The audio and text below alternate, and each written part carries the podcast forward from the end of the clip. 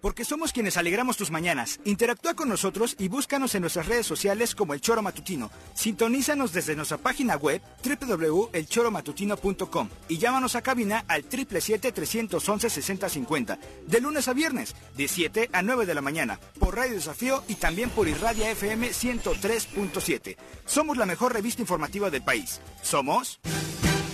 El Choro.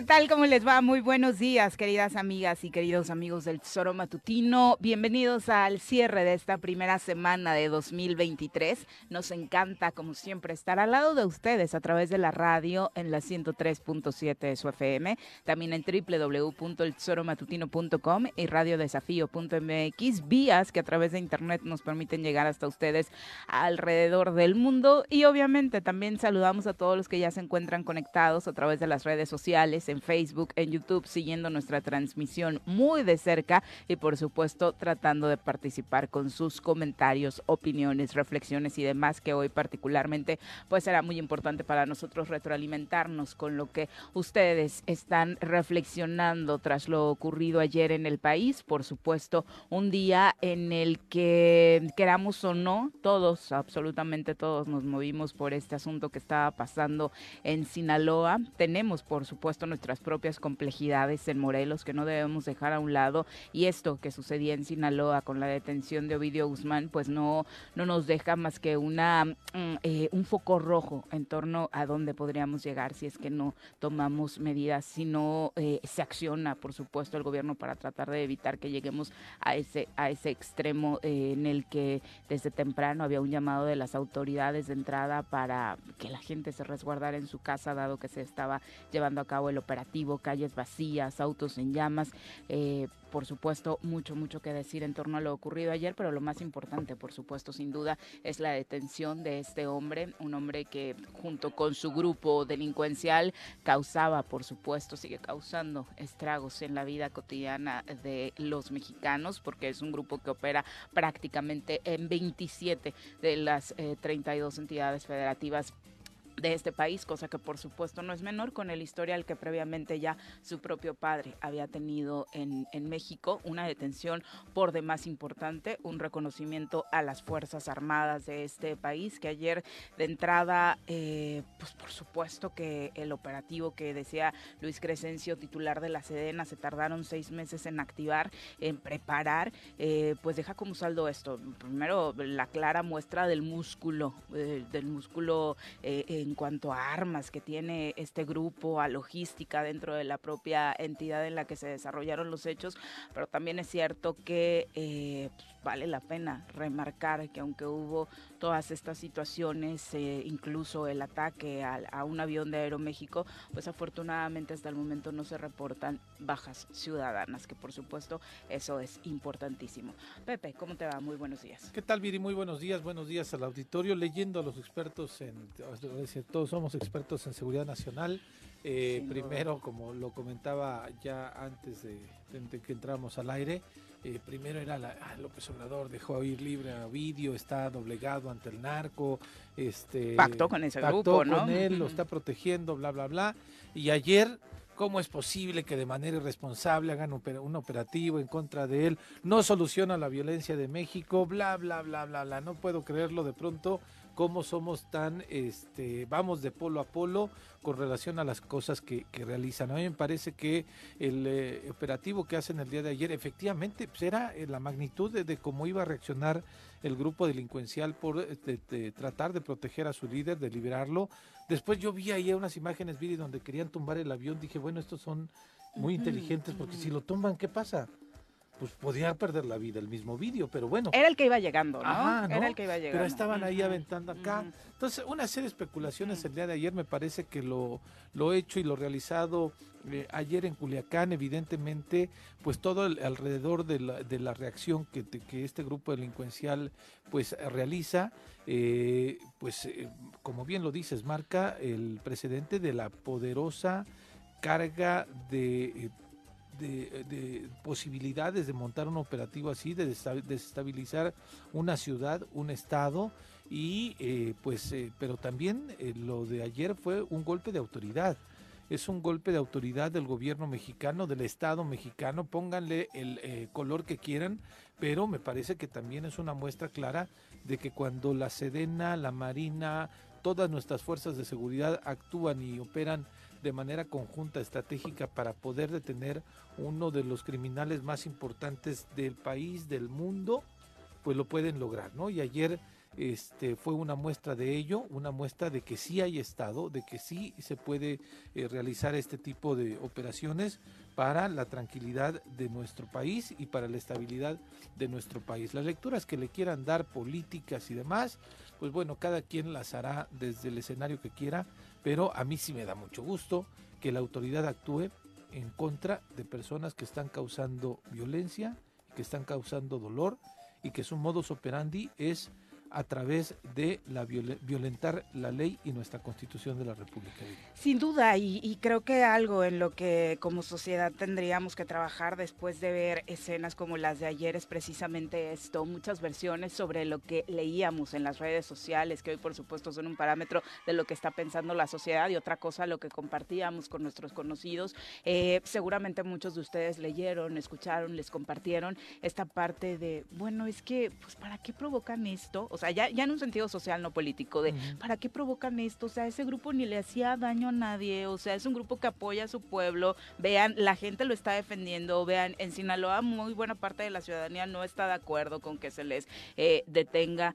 No, no, los, los, narcotraficantes nunca van a ser los buenos de la película. Por supuesto que hay que tratar de entender por qué estos jóvenes, porque es un joven, 32 años, ayer justo eh, los dos protagonistas de estos temas son dos jóvenes prácticamente de la misma edad. Por un lado, quien pierde la vida al tratar de, después de, huir de este cerezo de Ciudad Juárez, el neto, 32 años, desde los 18 siendo líder del grupo delincuencial que representa, en este caso Ovidio Guzmán, que creció, que sus condiciones fueron dentro de una familia que ya se dedicaba a estos temas, pero de nueva cuenta 30, 32 años, el, el tercero en el mando, según se sabe, dentro de este grupo, eh, dentro del cártel de Sinaloa, conocido como Los Chapitos, donde su líder es eh, su hermano. Eh, mayor, pues te habla precisamente de que ese ese no tendría que ser el destino de los jóvenes en México, que a los 32 años nos encantaría escuchar, que conocemos historias, por supuesto, pero que los jóvenes tuvieran oportunidades de desarrollarse y ser líderes en otros sectores, de sacar adelante al país en otro sentido. Pero no, me parece que sí, sí, bien es cierto y, y tampoco creo que sea 100% responsabilidad, que vamos a vetar los narcocorridos, ya no veamos narcoseries, pues no están haciendo más que reflejar lo que ya se vivía en México. Las narcoseries están inspiradas en la realidad, los narcocorridos están inspirados en la realidad, que no hay que enaltecerlos, pues por supuesto que no hay que hacerlos eh, figuras aspiracionales también, pero la realidad supera la ficción, ¿no? Y creo que lo que menos en lo que menos tendríamos que eh, identificarnos precisamente es ver a estos jóvenes como eh, pues el futuro, ¿no? De quienes hoy están eh, creciendo. Veíamos ayer también gente de muy corta edad saliendo a las calles como parte de este grupo a tratar de rescatar a sus líderes dentro de lo mucho negativo que se vio ayer por parte de la sociedad, los saqueos, ¿no? Que fueron otros grupos de civiles que aprovecharon dentro de las calles vacías en, en Sinaloa, en Culiacán, para ser específicos, para sacar algunas tiendas, eh, muchas, muchas cosas que reflexionar también dentro de lo que nos toca de manera muy particular a nosotros aportarle a la sociedad. En lo político, pues por supuesto, eh, primero pongámonos de acuerdo, ¿no? En el sentido de queremos que se le detenga o no a los narcotraficantes, porque a la oposición parece que sí quieren que se detengan narcotraficantes, pero no que lo haga López Obrador, ¿no? Que nos esperemos hasta 2024 para que todos estos caigan y depende quién llegue, si son ellos, mucho mejor. Sí, desde luego, Viri. Y luego la otra lectura es que, ah, es que como viene Biden, López Obrador tuvo que entregárselo a ver, pues está bien. Qué bueno. Pero ¿no crees que hubieran dicho lo mismo si lo detienen en septiembre? Es que en seis meses va a haber una reunión, ¿no? Entonces, esos argumentos me parecen completamente absurdos. Lo delicado es lo que tú dices, lo de raíz, que la sociedad estemos pensando que eh, tenemos que enaltecer este tipo de cultura de vida, de cultura de eh, pues la violencia a partir del hacerse de un bien, de la, del tratar de, de llevar eh, la vida mejor para este para, para, para, para, tratar de sobresalir. Es verdaderamente doloroso ver que jóvenes estaban en estos operativos, en este operativo para tratar de salvar o tratar de liberar a Ovidio, desestabilizando ahí también se veían otras imágenes, porque él circuló de todo en redes sociales, ¿no? Ahorita estoy viendo que las imágenes supuestas de en donde llegaban a un hospital son imágenes realmente de un eh, eh, hospital de Guatemala, ¿no? Muchas noticias este, falsas. Estaban diciendo que ya habían tirado aviones de civiles y demás, cuando al avión que bien mencionabas, Aeroméxico, ayer envió un comunicado, era un avión que apenas iba a despegar, que sí fue eh, proyectado, sí fue impactado, vaya, con una bala y que afortunadamente los civiles, nadie tuvo ninguna, este... No hay bajas. No, hay bajas, exactamente, ¿no? Y lo que ayer afirmaba también la Sedena es que las bajas fueron militares, desafortunado, pero no se habla de bajas civiles. ¿Se vivió un caos? Sí. Y en Morelos una vez lo vivimos, no de esa magnitud, pero a escasos metros de aquí vimos cómo también la Marina, cuando actuó de manera fuerte, contundente, a unos metros de aquí hablo de los edificios de altitud, llegaron por Arturo Beltrán Leiva y se dio un operativo, digo, similar entre comillas, pero si fue un caos, es una ciudad pequeña. La, la, la, diferencia fue que yo recuerdo que aquella noche ninguna autoridad hizo un llamado a la ciudadanía para mínimo no acercarse a la zona, ¿no? En aquel momento estaba concentrado acá el operativo en Lomas de la Selva, pero el llamado hubiera sido no te acerques a la zona. Tal vez no, no salgas a la ciudad, seguramente no, porque había otros puntos en donde se puede circular, pero la verdad es que la autoridad callaba. Ayer, bueno, obviamente también el gobierno federal manejó con toda eh, discreción, discreción esta situación. Eh, escuchaba en vivo la entrevista de, del gobernador de Sinaloa y a la hora de saludar a su entrevistador le decía, ay, muy buenos días, me he estado enterando contigo en tu canal de lo que está ocurriendo. Y yo, no es cierto, ¿no? o sea, no tenía absolutamente idea de nada, se había estado enterando con todos nosotros por televisión. La entrevista fue por ahí de las 12 del día y el señor pegado a la tele enterándose de lo que sucedía, había compartido momentos previos que había sido precisamente el secretario de Gobernación, Adán Dan Augusto quien le informaba y él sí hacía un llamado junto con los alcaldes de eh, Sinaloa a, su población de no salir, de no, no tener actividades ese día. Hoy se retoman algunas, las de gobierno en su mayoría, ¿no? Solamente un par de oficinas estarán abiertas, las más importantes. Bueno, ayer estuvieron cerrados, eso sí, aunque los eh, eh, secuestros de médicos no fue real. si ustedes convirtieron la nota, lo mejor es borrarla. Entiendo que ah, hay ocasiones en las que incluso gente de medios comparte y demás. Mejor borremos ese tipo de situaciones, pero lo cierto es que sí, los hospitales también tuvieron que cerrar precisamente para que eh, ni ciudadanos ni médicos tuvieran alguna repercusión de violencia. Eh, vamos a saludar a quien hoy nos acompaña en comentarios. Una mujer llena de conocimiento, exdiputada, comunicóloga, fiel creyente de la transformación y morena de corazón, sin dejar atrás los deliciosos postres que hace. Ya está con nosotros Alejandra Flores. Ale, ¿cómo te va? Muy buenos días. Llegó con la rosca. Sí, ya amanecimos ahí a ver qué nos había traído los Reyes Magos, pero no nos trajo nada. Te portaste muy mal, No, no. Ale. Ustedes sí. Te- Este, No Ah, sé, no ustedes pasa, salimos muy temprano nosotros y no revisamos el árbol, ajá. A lo mejor sí hay algo. Ah, no se dieron cuenta. entonces me pasó lo mismo. Quizá por ahí había algo y no lo vi. no, no buscaste bien bajo el No árbol. busqué bien, pero sí, yo creo que buenas eh, noticias en el país, ¿no? De lo- ya los escuchaba, este, buenas noticias de lo que está sucediendo. Obviamente las consecuencias eran de esperarse, pero también eh, es una forma inteligente de- del gobierno de actuar realmente como se debe de actuar. Eh, y lo que decías ahorita del gobernador, pues me recuerda mucho a lo que pasa en, en el estado de Morelos, pero yo creo que son las estrategias federales, ¿no? De, de hacer operativos para que realmente funcionen, realmente tienen que ser. La diferencia es que yo en ningún momento de esa entrevista ni ahora he escuchado al gobernador de Sinaloa decir, nosotros detuvimos a Ovidio Guzmán, cuando en Morelos eh, ni le avisan no, y luego sale y avisan, presume que que, sí. los detuvo. Pero ¿no? aparte O primero sea, dice que, que no le avisan, pero para que no se filtre la información, Claro, ¿no? claro. Pero después dice que, que era de ellos, ¿no? Luego El sale y operativo. los presume como suyos, o sea, no, no es posible. Pero bueno, ayer, dentro, ¿no? perdón, dentro en, en ese marco de la del sigilo, de la operatividad, de la inteligencia que menciona Sale, destacar que un día antes llegó el nuevo mando de la región militar de esa zona, es Ujú. decir, Ajá. un día eh, el día de antier Sí, sí. cambiaron el mando militar de, de- de Culiacán. Ahorita busco exactamente cuál es la zona militar la que está allí.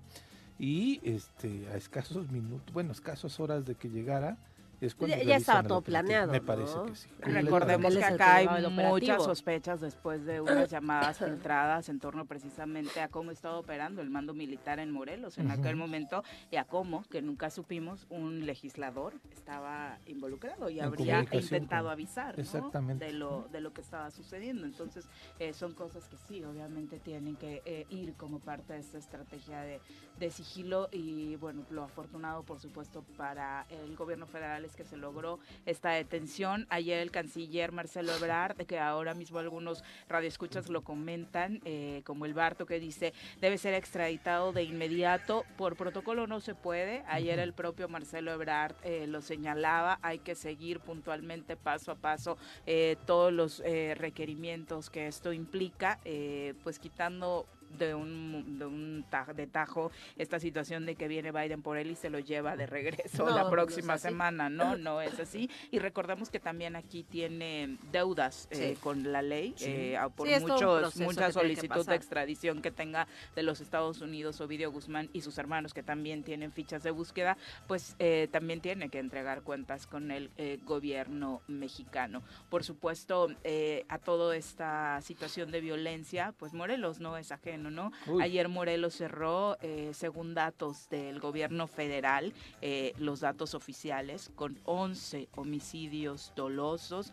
Este tema que por supuesto nos impactó a todos, el asesinato de cinco integrantes de una familia, cinco hombres de en la comunidad de Huacalco, en Yautepec. Uno más de ellos queda herido eh, y es, pues por supuesto, el, el tema más fuerte del día de ayer por el número, ¿no? Por supuesto hay otras vidas que desafortunadamente se perdieron, tres en Cuernavaca, dos cuerpos que fueron encontrados en, en la zona de Suida Chalma, eh, rumbo a esta a comunidad de Oquila en el, en el Estado de México. Eh, hay otro cuerpo también que, eh, que, que llamó mucho la atención de la Sí, ciudadanía, como tardó mucho, ¿no? Sí. Eh, tirado en, en la avenida Sí, claro. y las autoridades, bueno, de pronto a, a algunas personas que trabajan en, en estos temas, pues señalan que a veces ni tiempo les da, ¿no? De trasladarse, Sí, de no, no, no hay trasladar. personal, no hay equipo de pronto para trasladarse de un lado a otro y era pues parte de los reclamos que se ayer de hay- hay un cadáver tirado en, en una calle que es muy Sí, circulada, ¿no? bastante circulada, una colonia céntrica, una colonia residencial, ¿no? Mm. Y apareció ahí el cuerpo, eh, no solamente sin vida, sino con Huellas evidentes huellas de tortuga, ¿no? Mm, terrible. Hay eh, un homicidio doloso más registrado en Tepalcingo, hay otro registrado en Zacatepec y hay un feminicidio en Tepoztlán como parte de lo ocurrido ayer en Morelos, que decíamos por supuesto ayer la noticia eh, fue Ovidio Guzmán, fue Sinaloa, estuvimos pegados, incluso por ahí con cierto eh, temor de que en algún momento desafortunadamente nos llegara a pasar algo así y que creo que es una situación que en todo el país de pronto sentimos, pero lo que estamos viviendo en Morelos, no, no, debemos eh, dejarlo pasar de largo, ¿no? O sea, llevamos seis días y llevamos casi 30 homicidios dolosos. Es eh, increíble. Es increíble lo que está sucediendo en el estado de Morelos, ¿no? Es preocupante eh, el tema también de, que no merma, o sea, no baja también la cifra de, feminicidios en el estado, entonces eso también es, es alarmante porque no vemos todavía que salga el gobierno a dar una estrategia, información realmente de, de lo que se está haciendo por parte del Estado. Vemos puras noticias malas, pero no vemos nada de respuesta del gobierno del Estado. Y el discurso sigue siendo superficial. Ayer que entregaba patrullas, el gobernador decía es que estamos actuando con fuerza. 31 patrullas para 12 municipios. para 12 municipios, o sea, casi de a Con la, con la muerte de una policía. Sí, sí, sí. Y en su discurso parecía que con eso iba a cambiar el Estado, ¿no? Sí, claro. O sea, yo pensé, dije, van a entregar 100 patrullas, no 31. 31 patrullas para 12 municipios, así lo dice la cuenta. Pero fue también este apoyo del gobierno federal. Sí, seguramente. Sí, fue también apoyo, del gobierno federal. Sí, claro. Lo que digo, esa es la respuesta. Y en el marco que tú decías, este Ale, de la policía, la mujer policía de Zacatepec, que había ya levantado una denuncia y una queja por acoso, no solamente sexual, sino también el hostigamiento laboral en contra de su jefe jerárquico inmediato y que eh, después de que levantó esa queja hubo una desaparición de esa mujer. Aparece casi a cinco meses después de que no se sabía en dónde estaba.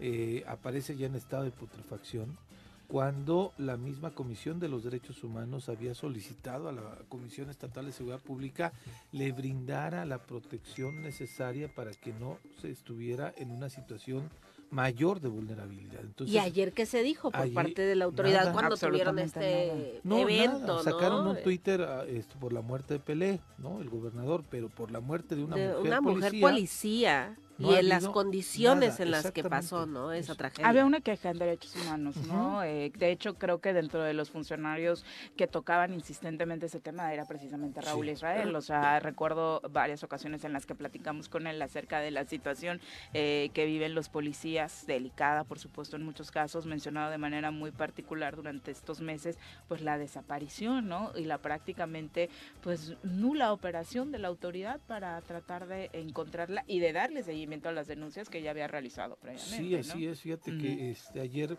dato al margen, pero que en ese mismo contexto, nos mencionaba Carlos Caltenco que esta mujer en algún momento fue parte del cuerpo de seguridad de la presidenta Juan Ocampo en aquella ocasión, no en esta ocasión, sino en la, primera, ocasión que fue este alcaldesa, presidenta municipal de Temisco y por eso también pues consternaba aún más, ¿no? Este esta, esta situación, pero lo que sucede es que como bien decía Sale, la situación de la violencia en contra de las mujeres sigue prevaleciendo en el Estado, siguen actuando con toda impunidad. Y, no importa la posición en la que te encuentres, ¿no? O sea, sin importar absolutamente nada. Y es muy triste que teniendo esa posición que, que obviamente eh, están todos los elementos para, para una línea de investigación importante y que ojalá y realmente se levantaran las voces también, así como que como se levanta la voz cuando le pasa algo así a una diputada. Sí, claro. Ojalá se levantara la voz por cada una de las mujeres que son asesinadas en este estado. Y no sucede así, lamentablemente. Eh, seguimos sufriendo esto. Bueno, lo de la diputada, pues ya no se escucha también absolutamente nada, ni por las autoridades, ni de ninguna autoridad, ni, ni del gobierno del Estado, y también de decirlo, ni del propio Congreso del Estado. Sí, así es. Y ojalá y también los diputados levanten la voz por el asesinato de esta policía. Ayer el eh, fiscal eh, Uriel Carmona sí mencionaba que se estaba investigando a sus inmediatos jefes jerárquicos ¿no? de, la, de la policía por este antecedente de esta denuncia que ya había interpuesto ante la Fiscalía y ante la Comisión Estatal de los Derechos Humanos. Raúl Israel, el presidente de la Comisión Independiente de Derechos Humanos, ayer mencionaba que podíamos estar hablando de una, obviamente, desaparición forzada. Claro. Y que si fue algún elemento, o sea, no lo asegura. Si fuera un elemento de, de, de la policía, también estaríamos hablando de un asesinato de Estado. Sí, porque estaríamos hablando de alguien que continúa en funciones. Así es, mm. desafortunadamente. Y, es en manos de quién estamos. Calladitos. O sea, es increíble que ni siquiera el comisionado estatal de seguridad pública salga a lamentar y a pedir una investigación inmediata por una de sus de sus eh, miembros, de sus integrantes de la Comisión Estatal de Seguridad Pública. Así es, o sea, nadie, nadie ha dicho, nada. No, no, no, para nada. Bueno, ni el pésame. Nada. No, nada. Un silencio total y absoluto y eso también es omisión. Como omisión ha sido, por supuesto, que no se haya trabajado para encontrarla con vida y, por supuesto, seguir de cerca esta denuncia que realizó. Pero es el tono, ¿no? Ayer, eh, precisamente después de esta reunión para entregar esas patrullas, eh, ¿cuántas dijiste que eran? 31. me impactó el número 31, para 12 municipios. pero bueno, eh, le, le, preguntaban al secretario de gobierno, pues, es, qué había pasado en Huacalco, ¿no? Era impactante recibir la noticia de cinco integrantes de una familia y la respuesta muy en el tono de lo que hace el gobernador regularmente, ¿no? Es decir, pues vamos a investigar a ver las condiciones, ¿no? Eh, de esta familia y lo que hay detrás, ¿no? O sea, es, es increíble que de entrada recibas una noticia de este tipo y lo primero que haya como respuesta es este dejo de criminalización para quien desafortunadamente pierde la vida en condiciones de violencia en este estado, que se tiene que investigar, por supuesto se tiene que investigar, pero ni siquiera tratándose de delincuentes tendría que pasar en este estado que alguien llegue con toda la libertad, se pare frente a su, tu casa, entre y acribille a cinco integrantes de tu familia. Sí, no, o sea, ya, ya en estamos en un estado totalmente de independencia defensión. Y, viendo estas noticias, eh, dices, ajá, ¿y a quién le tenemos miedo? ¿A la policía? ¿A, a qué, qué, qué, está pasando en el Estado? ¿no? Con esta policía también que tenemos, con estas dudas que nos quedan también tras, tras el asesinato de esta, de esta policía. Nos quedan muchísimas dudas, nos queda muchísimo miedo y muchísima preocupación e indefensión a todos los ciudadanos. Sí, está cañón. Está muy, muy, muy cañón. Y sí, este me fui a revisar otra vez el, número del gobernador, sí, 31. También te, volvió a impactar cuando lo repetiste, ¿no? Sí, dije, ya la estoy sí, y yo, leí, yo leí que eran del gobierno federal. Yo leí. El, gobernador no refiere eso, ¿eh?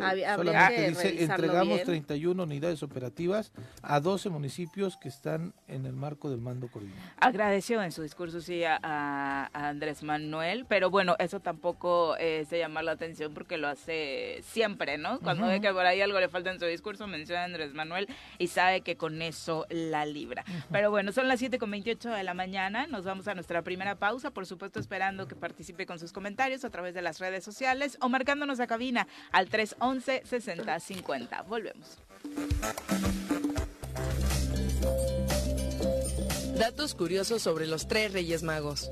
La tradición nos cuenta que emprendieron su camino desde el oriente, guiados por la estrella de Belén para visitar al niño Jesús. Pero detrás de ello se encuentran muchos datos curiosos que probablemente te gustaría conocer. Se cree que los tres Reyes Magos provenían de distintos continentes, África, Asia y Europa, aunque lo más probable es que su punto de origen fue Persia, hoy Irán. Existen relatos que hablan de cuatro y hasta doce reyes que visitaron a Jesús. Sin embargo, la versión más extendida determina tres por el número de regalos que se presentaron en el pesebre. Incienso, por ser Dios, oro, por ser rey, y mirra, por ser hombre. Tres elementos que tenían gran valor comercial en aquellos tiempos. Se cree que Melchor, anciano de barba blanca, Gaspar, joven de cabellera rubia, y Baltasar, hombre maduro de piel oscura, representan las tres etapas del ser humano. Leyenda o realidad, los Reyes Magos se han vuelto parte de las tradiciones navideñas de varios países de habla hispana, sobre todo México, donde además de ser vistos como personajes que premian a los niños cada 6 de enero por su buen comportamiento durante el año, también son celebrados con la tradicional Rosca de Reyes.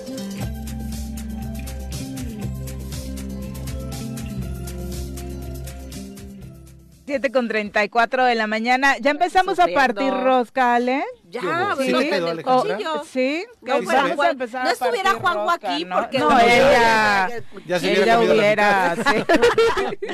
No, pero no, hasta mira. se había tragado sí. el muñeco. Bueno, ¿Le pusiste no, muñecos? Cuchillo. Lleno de muñecos. Ay, no.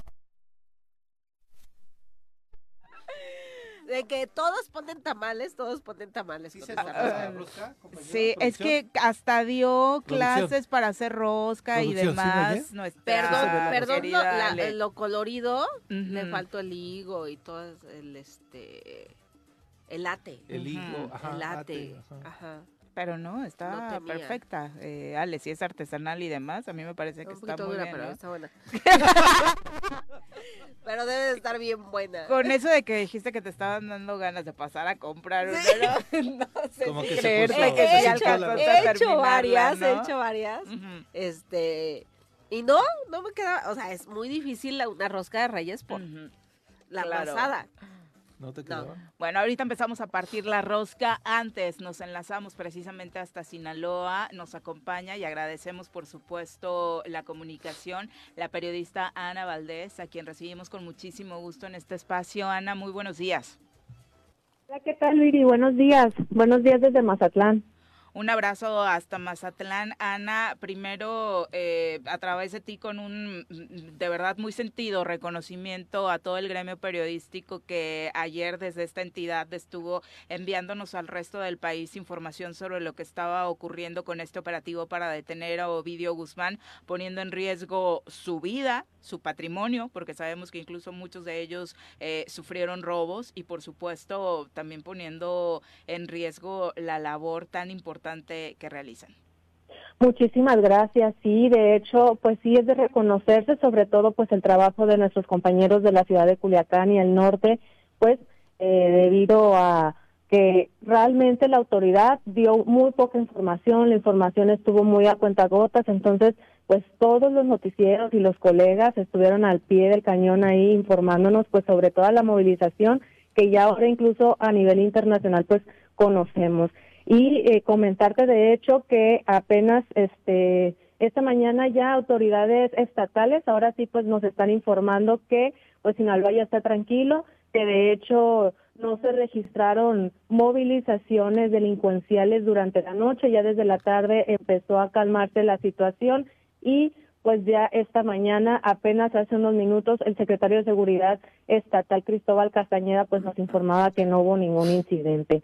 Eh, hay que pues mencionar que todas estas actividades iniciaron ayer, más o menos hasta las 4 de la mañana hora local de aquí del Pacífico. A esta hora pues todos los sinaloenses estamos monitoreando los noticieros con mucho terror, eh, recordando pues aquel culiacanazo que se vivió en 2019, un jueves precisamente, también como se le denomina, un jueves negro, en el 17 de octubre. Esto pues ha dejado como saldo alrededor de 250 vehículos robados, de los cuales pues la mayoría fueron quemados, esto para realizar los narcobloqueos, varios comercios saqueados que me imagino ustedes pues ya les tocó ver ahí en algunos videos como también la gente pues aprovechó y se metió a las tiendas comerciales y intentó saquear todo lo que pudieran. La- lamentablemente tuvimos 10 personas fallecidas, se habla de que es un policía estatal, un oficial de la Guardia Nacional y cinco elementos militares. Eh, aquí el que más destacó y sorprendió a nivel nacional fue el, el- la emboscada que se dio a un coronel en Escuinapa. Escuinapa es un municipio que colinda con el estado de Nayarit. Eh, él venía con otros cuatro elementos militares eh, de nombre el coronel Juan José Moreno Úrsula pues este perdió la vida lamentablemente la tarde de ayer en este municipio de Escuinapa como te comentaba. Se contabilizaron alrededor de 12 cruces de balas según nos informaba eh, la autoridad. Ya por la tarde el gobernador ahí en algunas entrevistas y 29 personas heridas. Afortunadamente se, ah, parece ser que no hay este fallecidos civiles personas civiles pero todavía pues falta el pues eh, la información no oficial ahora sí de todo este saldo de la autoridad para esta mañana. Ya se está intentando volver a las actividades normales. La verdad sí fue un jueves para todos muy difícil. Yo yo, yo vivo en Mazatlán, a mí no me tocó salir eh, pues o escuchar más bien detonaciones. Afortunadamente en Mazatlán mm, en, dentro de la ciudad no hubo ningún hecho delictivo. De hecho, las calles se fueron quedando solas en el transcurso de la mañana. Eh, ya conforme veíamos cómo iba avanzando los hechos en Culiacán, Sin embargo, a la hora de salir a realizar mi agenda normal este, en la fuente del ayuntamiento aquí en Mazatlán, nos tocó ver cómo ya se estaba incendiando dos trailers en el en la salida sur de Mazatlán, allá en la carretera en el carril de norte a sur. Y sí fue algo impactante porque pues yo sí pensé, híjole, pues ya va a ser igual que en Culiacán, se nos van a meter aquí también a la ciudad, eh, va a ser muy difícil, afortunadamente no, pues las autoridades federales ahí pues cuidaron o, o, detuvieron que la agresión no fuera más allá de la entrada y salida pues de, de la de Mazatlán, entonces eh, sí fue algo muy muy difícil, me tocó ahí este pues hablar con colegas de Culiacán, eh, varios fueron despojados de sus vehículos, algunos a punta de pistolas, otro colega también de aquí de, de, mi mismo medio de comunicación en Culiacán, pues de cierta manera fue, fueron más amables, les, les dijeron, ¿saben qué? Pues bájense, llévense sus cosas, pero se regresan a pie.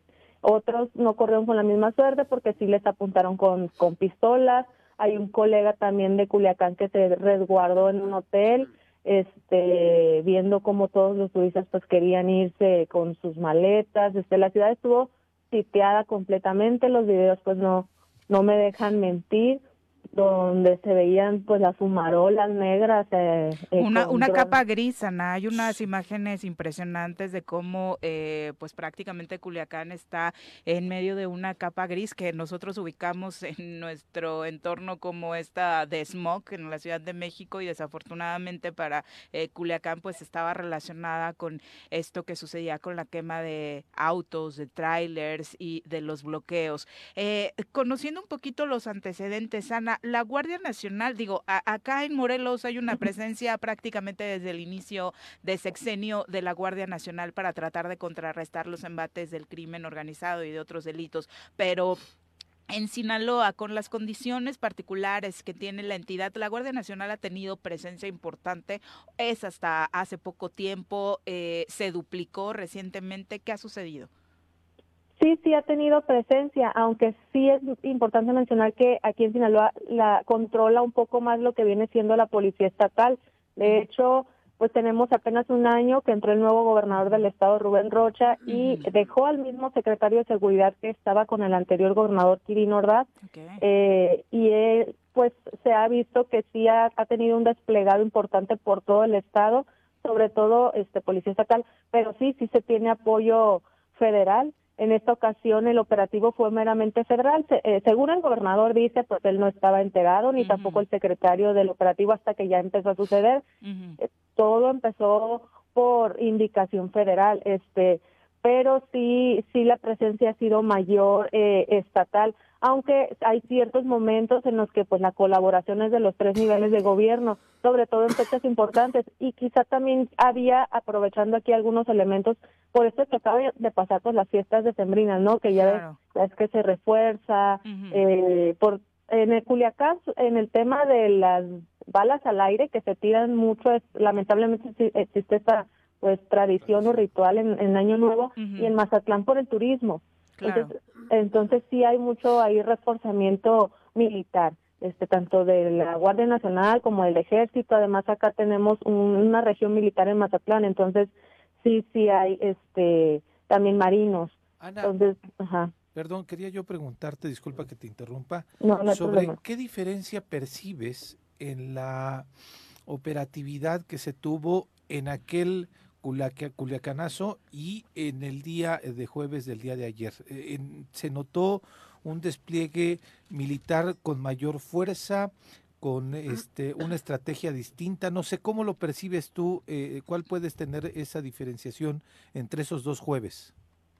Honestamente, sí se vio mejor organizado. Eh, sí es verdad esto, se vio mayor presencia de autoridad federal pero el miedo también este fue más grande porque fueron muchas horas. Eh, aquí en pues en 2019 hubo varias víctimas que murieron en el fuego cruzado y te digo que sí se observó un poquito más de estrategia debido a que en aquella ocasión fue empezó a mediodía eh, de hecho ese día este, se habían cancelado clases me parece por un eh, alerta de un huracán algo así este y no hubo eh, niños, pero sí, o sea, que salieron de las clases y todo eso, pero sí había personas que iban saliendo de su trabajo. Recuerdo yo un carpintero que falleció muy lamentablemente en esta pérdida y en esta ocasión no. O sea, sí hubo también eh, eh, pues militares que heridos y fallecidos, pero por ejemplo aquella ocasión me acuerdo se atacó a las zonas habitacionales de los pues de los militares donde ahí se atacó a personas que pues no estaban participando en, en, en este fuego cruzado y en esta ocasión no. Entonces sí estuvo más controlado. La gente también este rápido atendió todas las indicaciones se resguardó en su casa.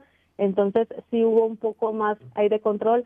Eh, también en aquella ocasión hubo más miedo porque dijimos bueno eh, aquí se nota que quien gobierna no pues no es la autoridad federal, ¿no? Sino pues eh, pues el crimen organizado. Y el resultado de aquel momento, ¿no? Donde termina siendo liberado este este hombre. Ana, y, de acuerdo a la pregunta, te saluda Alejandra Flores, que hace mi compañero Pepe, eh, la, reacción de estos grupos eh, de, la delincuencia organizada, ¿se vio que fue la misma en, ese, eh, en aquel momento a, a la que sucedió el día de ayer? O sea, ¿ha sido la misma respuesta de estos grupos?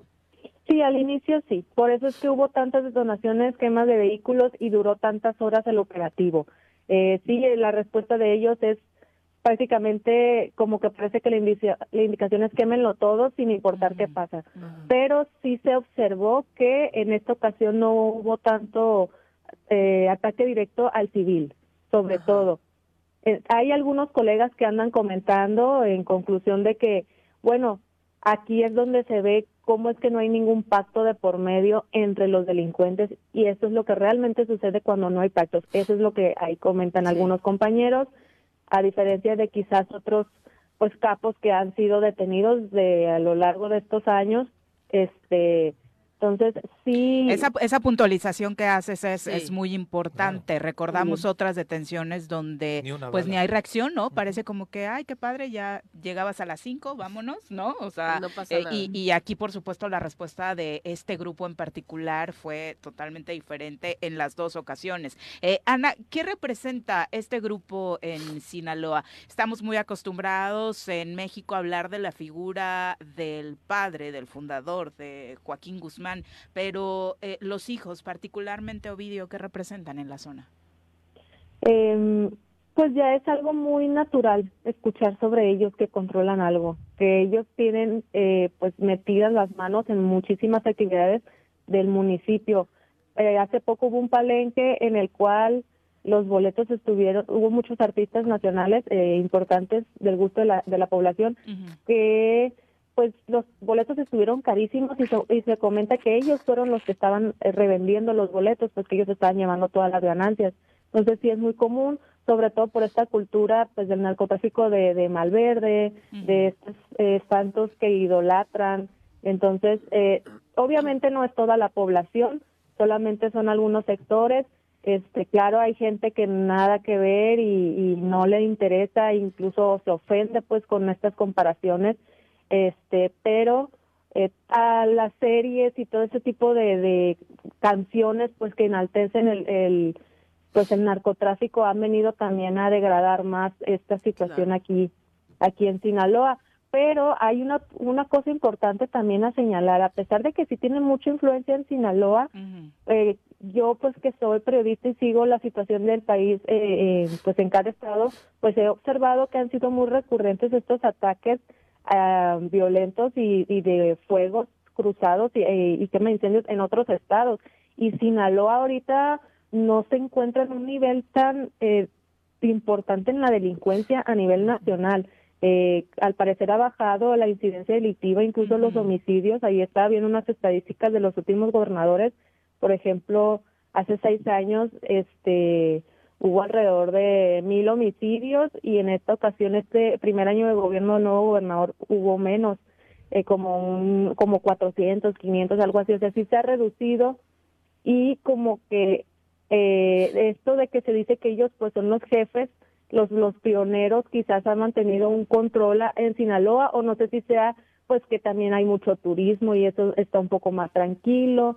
Este, pero no, yo no observo, además de este, este jueves que sí fue fatal, ya había mucho que en Mazatlán no, bueno, en Sinaloa, perdón, no se escuchaba tanta delincuencia como me ha tocado en Jalisco, en este en, Tamaulipas, Guanajuato, sí, Morelos incluso. Y tienes toda la razón, las estadísticas en torno a homicidios dolosos no tiene desde hace un rato punteando a Sinaloa en estos términos.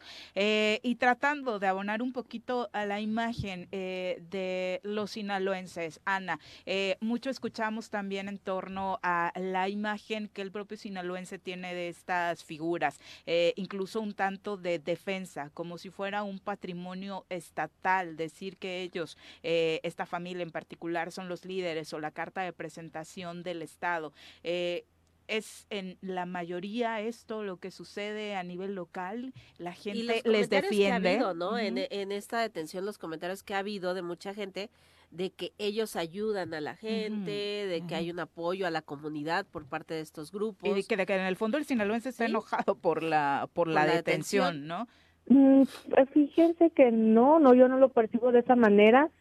Sí hay personas, y lo vemos en redes sociales, que sí defienden un poco la, la imagen o detención de ellos, pero creo que se da quizás en, personas que trabajan relacionadas a estas actividades. No sé, por ejemplo, el que vende en la tiendita droga, los que trabajan en maquinitas estas que se sabe que, que tienen ahí algún enlace con el narcotráfico, o quizás podría ser, eh, sin ofender personas, pues que no tienen un nivel educativo tan alto, por ejemplo, personas de la zona rural, que estas personas al final de cuentas sí reciben apoyos de, de los del crimen organizado por las carencias que viven y a veces el mismo gobierno no atiende. Ellos eh, llegan a estas personas por medio pues de regalos o apoyos o, les pintan las escuelas para ser sus aliados, ¿no? Sí existe esto, sí, y no solamente en, Culiacán, también eh, desde hace muchos años es, histórico esto. Ajá. Repartieron despensas aquí en Morelos, ¿no? Así es. Y aquí en Sinaloa, por ejemplo, sobre todo en la zona rural, como les digo, de Culiacán, se ha dado, por ejemplo, despensas donde se entrega una, una caja o un logotipo que viene JGL, Joaquín Guzmán Loera, o sea, sus iniciales, como para que sepan que es de él y para que los protejan, pero no es en todo el estado.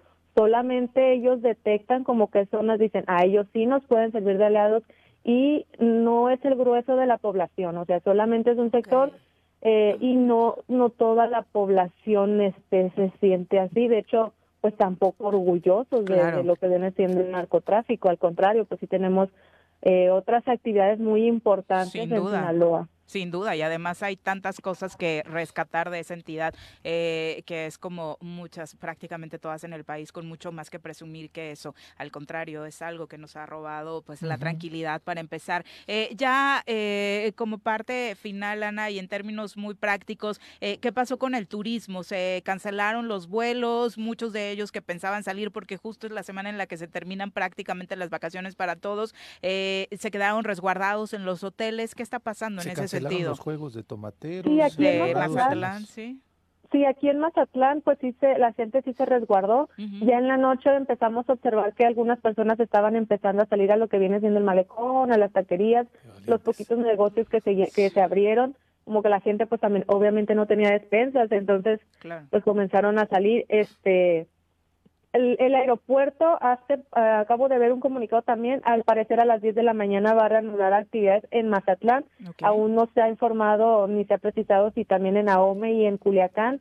Eh, pero sí hay turismo que está llegando, eh, va a seguir llegando. Ahí también conocemos algunas personas que se dedican al sector turístico y dicen que, que sí, que ya la gente está hablando para preguntar si ya hay paso libre. Las carreteras ya están eh, liberadas también. Entonces, al parecer sí va a llegar turismo, quizás no no tanto como se esperaba de parte de pues del sector por todo esto, ¿verdad? Obviamente la gente pues puede estar asustada, pero eh, hay que decir cuando sucedió el otro culiacanazo, pues rápidamente regresamos a la normalidad. Además, eh, se comenta que pues el presidente Joe Biden llega a, México el domingo, entonces pues quizás las cosas ya vayan a estar en orden para este fin de semana.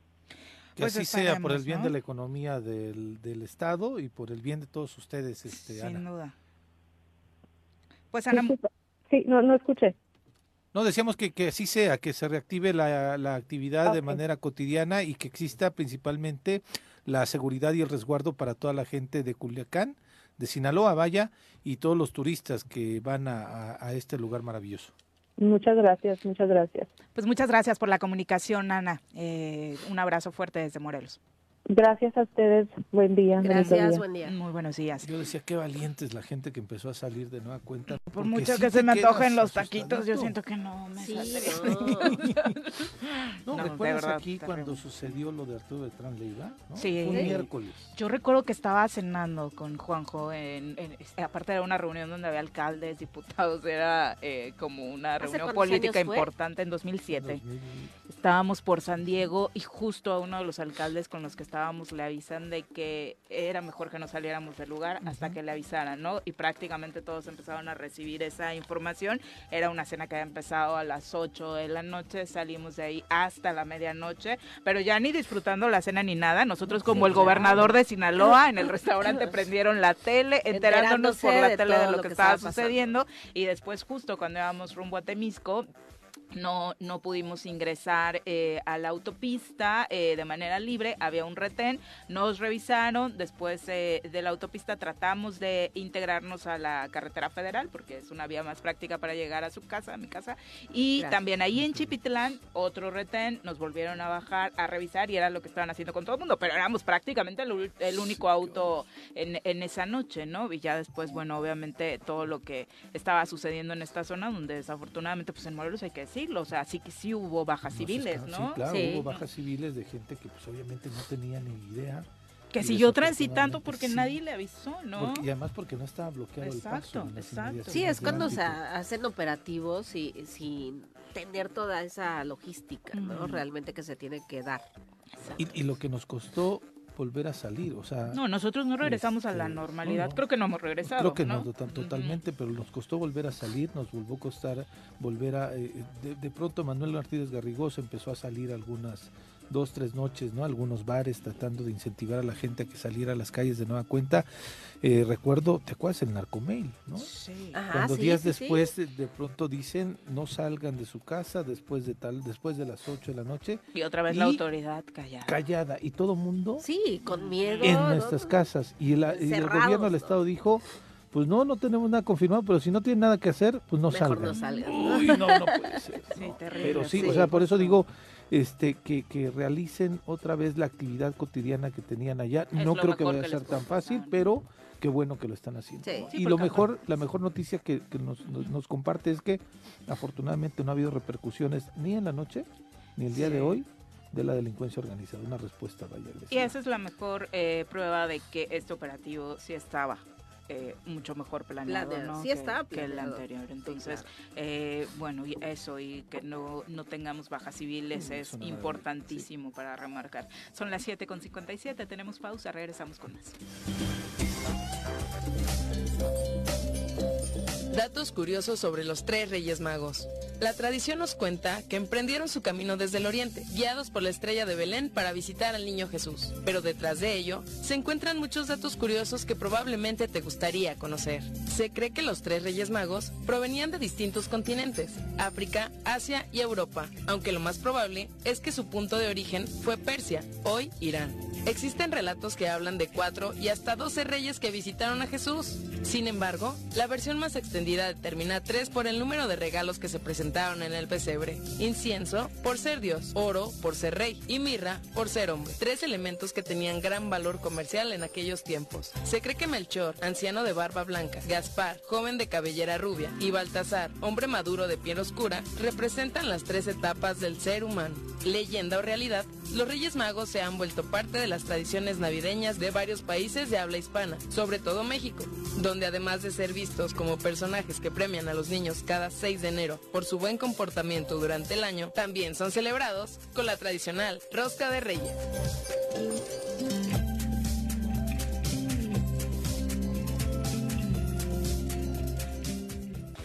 8 con 2 de la mañana. ¿Qué está sucediendo en la mañanera? El presidente Andrés Manuel López Obrador señala que se va a mantener la presencia de efectivos del Ejército y la Guardia Nacional en Sinaloa durante un buen rato tras la captura de Ovidio Guzmán en Culiacán el día de ayer, aunque destaca que en las últimas horas, tal y como nos comentaba Ana, nuestra corresponsal en Culiacán, no, ha, no se han registrado eh, nuevos bloqueos, no se han registrado ataques, ha habido calma en la entidad en las últimas horas, dice el presidente. Además, el titular de la Sedena, Luis Crescencio, eh, redondea las cifras en torno a las bajas. Señala que además de las bajas militares, tienen registrados 17 muertos entre los civiles armados que intentaron rescatar ayer a Ovidio Guzmán como parte de lo ocurrido en este jueves 5 de enero para eh, detenerle. ¿no? Era seguro que iba a haber Por bajas las de la imágenes que veíamos sí, era eh,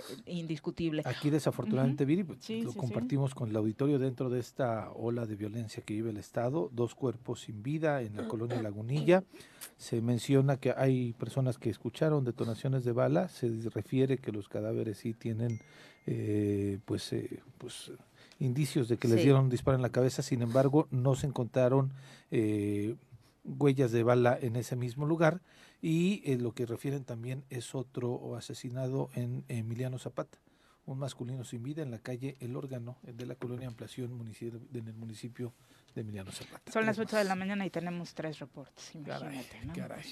Y ayer, en la lagunilla. Justo ¿eh? estaba revisando la, la lista a nivel nacional. Fuimos ayer, a pesar de todo esto que estaba sucediendo en, en eh, Sinaloa, la segunda entidad con más homicidios dolosos. Guanajuato reporta 12, Morelos 11, como les comentábamos al inicio del programa, ¿no?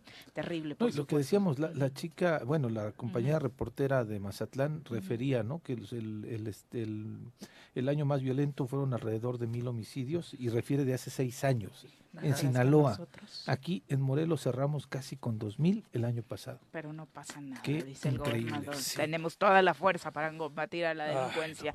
Son las ocho con cuatro. Vámonos ahora con nuestro corresponsal en el Aeropuerto Internacional, Felipe Ángeles, a ver cómo anda el AIFA. Ahí tenemos un técnico revisando algunas tuercas del avión.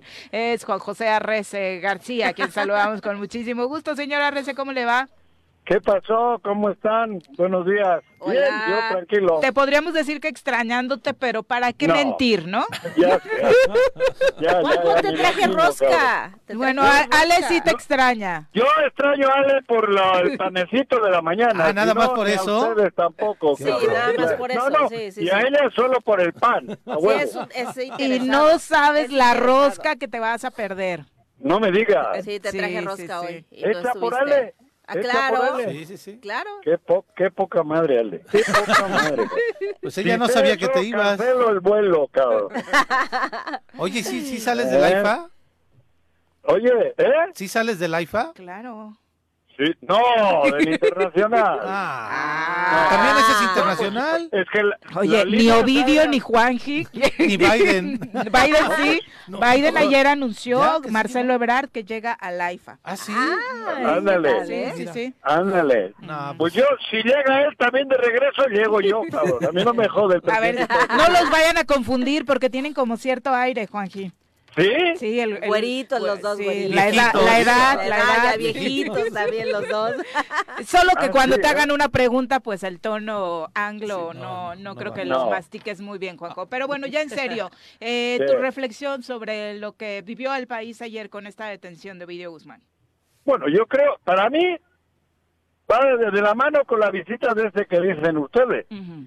O sea, Yo si eres de los que está pegado con que es un premio que AMLO le va a entregar a Biden, Es que si no son muchas coincidencias. Mm. A mí me parece que tanta coincidencia pero tú eres el que está coincidiendo con la oposición, hoy. no importa. Yo no estoy hablando mal. A mí me parece que son situaciones que se dan. Es una manera de demostrar que, que se está trabajando en México. Ah, No me parece. Demostrarle a quién, pero si no es si no es su jefe, o sea, como ¿Eh? por qué no es su jefe, como por qué No, tiene que demostrarle no, no, algo. Yo, yo no estoy diciendo eso, que sea el jefe. Estoy diciendo que en el mano a mano que va a haber, seguramente esto fortalecerá la, la, la, la, la postura de México. Yo lo veo al revés. a mí me parece que con este tipo de actuaciones de la fuerza mexicana, de, de- de- de- del, del ejército y de- del poder del gobierno, me parece que va por ahí. Yo no estoy diciendo el mal, de mal, eh, como supongo que dice la oposición. Es que la oposición dice, Biden pide Guardia Nacional en las fronteras, va Guardia Nacional en las fronteras. Biden pide frenar paso de migrantes, frenamos paso de migrantes. Biden, eh, centroamericanos, Biden pide, te cabeza, regresamos ¿eh? a centroamericanos, ahí te los quedas, ahí me los quedo. Biden pide a Ovidio Guzmán, ahí te va Ovidio Guzmán. Bueno, eso no se sabe si ha pedido él a Ovidio Guzmán. Bueno, hay A una mí- ficha yo de yo- captura de Estados ¿Eh? Unidos. Bueno, eso sí, pero como hay como de 10 mil. Estados Unidos, cabrón, ah, no- nos tienen la lista negra hasta medio mundo. A medio mundo nos tienen la ¿Nos lista tiene? negra. Nos tiene hasta los vascos. Ah. Claro, Ah, cabrón. ah, Ah, es a verdad. Yo dije, Es ¿ahora qué verdad, y, y lo digo en serio, nos tienen hasta los vascos, el 80% de los vascos están en una lista negra que tiene, ellos tienen al mundo bajo ese control. Oye, Pero- todos los mexicanos somos narcos, todos los vascos son terroristas, ¿no? Exacto, exacto, a eso voy. Pero bueno, yo, yo, lo, bueno, el hecho de que México esté evitando la emigración allí, yo creo que empieza dándole de comer al pobre, dándole trabajo al pobre, dándole esperanza al pobre, porque si no, por mucho que diga Biden y quiera el gobierno mexicano, no lo van a parar nunca. Y por ahí van muchas de las de- decisiones que está tomando este gobierno. Yo lo de ayer creo que sí es derivado de que viene Biden, a mí me parece, o es mi chaquetita mental, pero no en el, en el sentido de sometimiento o sumisión. A mí me parece que México, ahora en el mano a mano que van a tener mañana o cuando llegue, yo creo que le está, le, le- le da fuerza a México diciendo, nosotros sí tenemos huevos y también actuamos. En México estamos trabajando en, en favor de revertir la situación. A mí me parece que va por ahí. La pregunta sería fuerza para ¿Para qué? ¿Eh? Mostramos fuerza para qué? Para exigirle también que dejen de mandarnos armas, que dejen de abrir las puertas a los malos, que dejen de ser ellos el primer mercado del mundo en droga, para decirle muchas cosas que yo creo que hasta ahora nadie se ha atrevido a decirle. Si también tenemos que plantear esas cosas, ¿de dónde chingo vienen las armas? ¿Quién es el mercado más grande del mundo de la droga? ¿Quién es el... ¿Cuándo hay detenidos en Estados Unidos de ellos? No, sea, hasta les colaboramos con el Plan Mérida Siempre. para Eso- que las armas llegaran de manera más Por fácil. eso, Mm. por eso te estoy diciendo. Mm. México yo creo que tiene esa posibilidad demostrándole que aquí sí se está haciendo lo que se debe para rectificar el, el rumbo del país. Mm. Yo no estoy diciendo un mal plan lo que acabo de mencionar. A mí me parece que va por ahí. Oye, el hecho de ir a detenerle a su casa y tener un, di- un dispositivo como el que se tuvo, creo que demuestra que el, Estado, el país, está demostrando que tiene la fuerza, que va a cambiar, que tiene rumbo. Y eso es lo que creo que le tiene que, que, que se le puede plantear a Biden. A mí no me parece que es porque Biden le ha llamado y le ha dicho, oye, oye, peje, eh, vete y agárrale a este güey. Yo creo que no va por ahí, ni la CIA. Yo creo que esto sí son actuaciones de respeto del pueblo mexicano cuando venga este cabrón, pues digo, cuando venga el señor Biden. Por eso, yo lo interpreto de esa manera. Su- supongo yo que los otros, cada vez que hace algo a, a Andrés Manuel, si sube el salario mínimo, le putean. O sea, perdón, le, le critican. Si da dinero, le critican. Si ataca la corrupción, le critican. Si todo lo que hace, le critican. Joder, ¿está bien? ¿Está bien? Ahora que detienen. Antes decía que estaba pactado con el narco, que estaba pactado con la mamá, con no. la abuelita, abuelita. con la abuelita de este muchacho, Mangos de Manila. Está pactado, está pactado con ellos Felipe Calderón. Felipe Calderón y el que está en la cárcel en Estados, en Estados Unidos. Bueno, las únicas pruebas que están hoy en la mesa son de ese pacto, ¿no? O sea, hay que decirlo el pacto de claro, Felipe y, Calderón. claro y fuerte, por supuesto. Lo de Por Genaro eso. García Luna no es de a gratis en este país. Nos Ajá. costó sangre, nos costó vidas, nos costó, eh, un, por supuesto, un, fue un golpe durísimo ese sexenio para la economía de nuestro país. Claro, el hecho de que Andrés Manuel haya ido un par de veces a la cueva, a, a la cuna del, fu- de- de- del poder narco, no quiere decir que haya pactado, quiere decir que tiene los, los esos de ir y hablar, intentar cambiar el rumbo hasta de Sinaloa. El problema el problema yo creo que no está solo en Sinaloa, porque bien han dicho ustedes, ¿cuántos muertos en Morelos? Fuimos la segunda entidad ayer más violenta Eh, eh, en el ah, país, con todo y lo que sí, estaba sucediendo en Sinaloa. Ahí sí me 11, preocupa. 11 homicidios dolosos, 11 asesinatos, los reportados de manera oficial, extraoficialmente y seguramente se sumarán para el corte del día de mañana porque sabemos que tiene un método muy particular el gobierno federal. Estaríamos hablando, porque aquí falta enumerar el feminicidio en Tepoztlán, al menos de 13 asesinatos el día de ayer. Fíjate, por eso te estoy diciendo, bueno, y apareció el cadáver de la chica esta policía que... Sí, que- la mujer sí, policía. sí, sí, la que mujer, estaba ¿no? desaparecida. Eso, eso es terrible.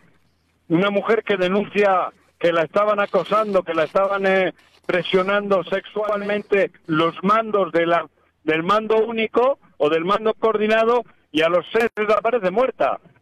Joder, o sea, por eso te digo, hay cosas que yo interpreto que a Morelos les importamos tres pepinos, porque los que se han muerto ayer no son rusos. Los que se están muriendo en Morelos no creo que son rusos ni ucranianos, son mexicanos, son morelenses. Entonces, ¿qué, qué, qué, pasa? Que los dos millones de morelenses no, no tenemos el mismo valor, que Morelos no tiene el mismo valor que otros estados del país. Ahí es donde discrepo yo de la actuación del gobierno federal. Y lo digo sin ningún temor, o sea, sin ninguna duda. Pero son No, las no, dos no. cosas, Juanjo. Hace rato que hablábamos con nuestra compañera Sí. corresponsal en, en Sinaloa, nos hablaba precisamente de cómo en el primer año de gobierno de quien acaba de entrar a tomar, la- a tomar las riendas del Ejecutivo Estatal en. Sinaloa, se disminuyó notablemente por los números que nos daba más de la mitad del número de 400. homicidios dolosos. Bueno, yo supongo que era porque era una sola... A ver, de, de todos he sabido que cuando Arturo Beltrán Leiva tenía residencia en Morelos y tenía el control, bajaron los muertos, casi no había. O sea, ahí había un, eh, había un, él era, además creo que era, tenía la estrategia de limpiar a la delincuencia común para tener tranquilo el Estado. Si mal no recuerdo, así era, ¿eh? Sí, claro, pero Eh, eh, este dato que nos está dando es de 2022. En 2021 la cifra era de más de mil, o sea, tampoco tiene que ver con que si estaban o no los chapitos ahí, No, porque han bueno, estado siempre. Por eso, pero a lo mejor hubo una, un, una- una- un remanso, un remanso. El país está convulsionado, el país tiene violencia, el país, el país tiene un problema serio. La juventud está ahora está enfocada al narco. O sea, digo, ese es un problema que lo tenemos que reconocer porque si no lo reconocemos no le encontramos la solución. Sí, eso, Yo- ayer lo hablábamos terminando la mañanera, ¿no? Revisando las edades de quienes eran eh, los, los dos jóvenes que encabezaban el liderazgo en el cerezo de Ciudad Juárez y que estaba causando la violencia en Chihuahua, el neto con 32 años, Ovidio con 32 años, sus hermanos rondando Claro. las mismas edades, eh, pues es terrible, ¿no? Cómo estos jóvenes Sí. que hoy deberían estar encabezando una transformación del país con esa capacidad que tienen, porque Claro. la Sí, sí, tienen. Hombre, eh, son listos, son mexicanos, es gente lista. mal gente- encaminada, mal enfocada, ¿no? Claro, claro, ese es el problema.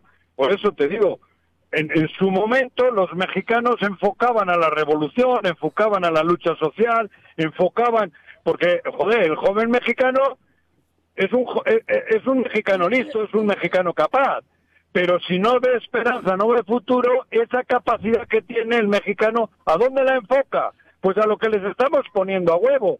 Les estamos poniendo con las telenovelas, las series y todo, que, es mejor vivir. Eh, antes decían los jóvenes, prefiero morir de pie que vivir de rodillas. Ahora dicen, prefiero, prefiero vivir cinco años a toda madre que treinta jodido. Eso es lo que dicen. Y, y el narco es el que les ha abierto esa puerta. Y al narco, ¿quién lo trabaja? El narco, ¿qui- eh, o sea, esta situación, ¿quién la provoca? El mismo sistema. A Latinoamérica la tienen podrida. ¿Quién genera todo esto? ¿Quién? Hay que, hay que preguntarse esas cosas. ¿Por qué en Latinoamérica está jodido? ¿Quién tiene Latinoamérica arriba? ¿Quién? Pues ¿Quién ha eh, tu amigo el que este llega el que- domingo. Bueno, pues por eso hay que cambiar también hasta eso. ¿Quién ha sometido a la incultura, a la ignorancia a este pueblo? ¿Quién? ¿Quién? ¿Qué sistema? A ver, díganme, ¿qué sistema? Digo, y nada más para tomar el parámetro Oiga, respecto al tema de la edad, o sea, a esa misma edad, porque Zapata muere a los 39 años, a la ¿Eso? edad de estos chavos, él andaba precisamente con esta frase que tú dices, ¿no? ¿Qué Prefiero vivir de pie que arrodillado. Claro, exacto. pero ahora no. Ahora, ahora con todo el lavado de cerebro y con la incultura y todo lo que está ocurriendo, el echar a la mierda toda la, la educación de todo un pueblo, de todo un país, eso es lo que está provocando. Y, y yo entiendo, estos jóvenes que, que, que, que, que fíjate que son, eh, son valientes y son inte- i- e inteligentes. Si todo eso tuviesen enfocado al bien, si todo eso tuviesen con educación, Otra con cultura, seria. este país, este país se come al del norte. Se hubiese comido ya al del norte. Eso es lo que no quieren. Por eso toda Latinoamérica está sometida y sumida en la ignorancia, en la incultura, en, en- en mierdas de las televisoras que solo dan basura. En, en la escuela ya no hay ni, ni civismo. O sea, todo eso, ¿quién ha provocado? Sí, la capacidad de Ovidio sistema, para llevar la logística del trasiego internacional de drogas ya la quisiéramos tener como logística para operar comercio internacional para el país en otro tipo de productos. ¿no? Oye, Juanjo, pongo, pero- pongo y otro, luego- otro elemento en la mesa. El 9 ¿Cuál? de enero eh, empieza ya el juicio de García Luna, es decir, se da en este marco. o sea, y entonces ya, ya empieza el 9 de enero el juicio en contra de García Luna también en los Estados Unidos. Es un Imagínate- elemento más, Empiezan a suceder cosas es un elemento más que está ahí, ¿no? En, el, Ah, este bueno, escenario. pero, pero eso solo es una pruebita de la complicidad que hay entre la política, el narco y el sistema. Porque el papá de todo esto es el sistema. Y ese sistema que les da miedo decir a algunos es el neoliberal. Es el sistema que hace muchos años está siendo trabajado por la inteligencia judía, por, por, por Estados Unidos, por esos poderes del gran dinero, del poder del diamante. Esas son las cosas que están detrás de todo lo que tiene so- sometido al mundo. Es verdad, joder. Entonces, por eso te digo, tú imaginas, si, si todos estos jóvenes tuviesen esa posibilidad, ¿tú crees que hasta en política no sería otra cosa? ¿Tú crees que no habría los municipios, alcaldes y alcaldesas con más capacidad, con más ganas de hacer por el pueblo? Claro que lo habría. Lo que pasa es que está todo el mundo jodido. Estamos metidos todos en una porquería. Sí, En sí. fin, es un rollo largo. Esto es para discutirlo. Por eso estoy diciendo que el país necesita un alto y, y- y yo creo que se le está poniendo. Yo por eso creo en lo que se está haciendo. Creo. Sí, me parece Salvo, que, el- que in- lo, de, insisto, lo de ayer fue ¿eh? una muestra contundente de que el Estado, cuando quiere, el Estado mexicano, hablo, Por eso, puede por actuar eso. y llegar a esta, Ajá. a estas, a estos este, resultados. Pero Este, hay poderes que no les interesa, Pepe. Ah, y no, lo no, sabemos. pero ¿qué- No le- qué- y por eso esos poderes salen como víboras. Sí, sí, sí, salen sí. y tienen sus sus agentes para contaminar y tal. O sea, cabrón, es verdad. Sí, y Sí, para descalificar esta acción del Estado, Juanjo. esta y todas las que van enfocadas a rectificar el rumbo del país. Así es. Porque esto es rectificar el rumbo. Es, es, es cambiar totalmente el rumbo que tiene el país. Y, te- y todo empieza desde la niñez, desde la juventud. Oye, hablando, hablando de la Eu. niñez y juventud, ¿a qué vas a Guadalajara? Ah, mira, pues precisamente voy a Guadalajara, al- vamos de la Federación, de la Liga TDP, tenemos el torneo del Torneo del Sol, el famoso Torneo del Sol, que se juega todos los años. En esta ocasión eh, van 18 selecciones de todo el país, de los grupos que conforman la Liga TDP, la tercera, son jóvenes de los nacidos en el 2005 y 2006, los jóvenes de 16, 17, die- die- 17 años. Llevamos selecciones de todo el país, de todos los grupos, para competir en el Torneo del Sol por región. Nosotros llevamos de- del grupo 7 y el 6, creo que es, llevamos una selección. El, el cuerpo técnico, parte del cuerpo técnico de Tigres y Autepec, como quedó líder, es el que va a dirigir la selección de esta región. Y en fin, es con la idea de, de, de mostrar al fútbol mexicano, a la primera división, el semi Se nos fue. Ay, El Juanji. talento que hay este, de los jóvenes. Ya está perdiendo la Sí. señal el señor Arrece. Ya vas despegando, creo. No, mm, regularmente no tiene señal, pero aquí es la del teléfono, mejor dicho. Eh, Tiene problemas con la creo que antena. ya- ¿Sigues ahí, Juan José? Sí, aquí sigo. Ah, Ah, ya, es que se perdió perfecto. un poco. Decías, demostrarle a la primera división el talento que hay, que antes que buscar Claro. voltear al extranjero, busquen a las fuerzas básicas. Exactamente, has dado en el clavo. En lugar de tener nueve extranjeros en la cancha, que agarren esta juventud que tiene México. ¿Sí me escuchan? Sí, perfecto. Sí. esta juventud que tiene México, hay que darle la vuelta al país y también hay que hacerlo en el fútbol. Vivimos en una mentira, en una mentira. No podemos jugar el cuarto, el quinto partido nunca porque en la cancha, en la primera división, tenemos nueve extranjeros. Y tenemos que andar nacionalizando, con todo respeto, ¿no? Por eso, cabrón, y yo te digo que hoy si van a Guadalajara y ven los, pues no sé, son un chingo de chavos, 20 por 18, ¿cuántos salen? Son un chingo. Un chingo, sí. Un chingo. Tienen 16 y 17 años. Te escuchamos, te escuchamos. Son 360 jóvenes los que estarán allá entonces dentro de este grupo de la Liga TDP que fue seleccionado para participar en el Torneo del Sol, que se ha vuelto tradicional en el que decidieron por la infraestructura con la que cuentan, que sean las instalaciones del Atlas allá en Guadalajara, donde los reciban para que llegue toda la gente eh, especializada en este deporte, que lleva las fuerzas básicas de los equipos de primera división, a ver el talento que hay en la Liga TDP, porque de pronto ni lo Así que es un buen pretexto para disfrutar del talento que hay en la conocida como tercera división del fútbol mexicano y por supuesto un orgullo también que sea la base, ¿no? Del equipo de Tigres de Autepec quien está encabezando estos esfuerzos de la zona eh, de este grupo. Sí, desde luego, como lo decía Juanjo, en esta zona Tigres de Autepec quedó como líder y es por eso que van la base de la selección de acá representándola por los chavos que pues están haciendo un esfuerzo importante por luchar, tratar de ganarse un lugar en el fútbol mexicano. Pero bueno, cambiando de tema, ya me ya se sacó el muñeco y yo me voy a parar a le iba le iba a presumir a Joaquín lo rica que estaba la rosca que está deliciosa pero justo me salió el niño Dios en la rosca. Ah, están preciosos Ale los niños. Sí, eh, es el segundo, el segundo que me sale en la, temporada, porque ayer AMLO, hay que decirlo, nos invitó en la mañanera a Rosca y me salió también allá el niño Dios. Juanji siento que se lo comió, pero bueno, eh, porque siempre se lo anda pasando y no quiso llevarle tamales a AMLO. Estaba muy buena la rosca de tu presi, ¿eh? Sí, muy, está muy buena. Sí, también, ahí va, ahí va. Muchos tamales, muchos tamales para el 2 de febrero. Vámonos a pausa, regresamos con más.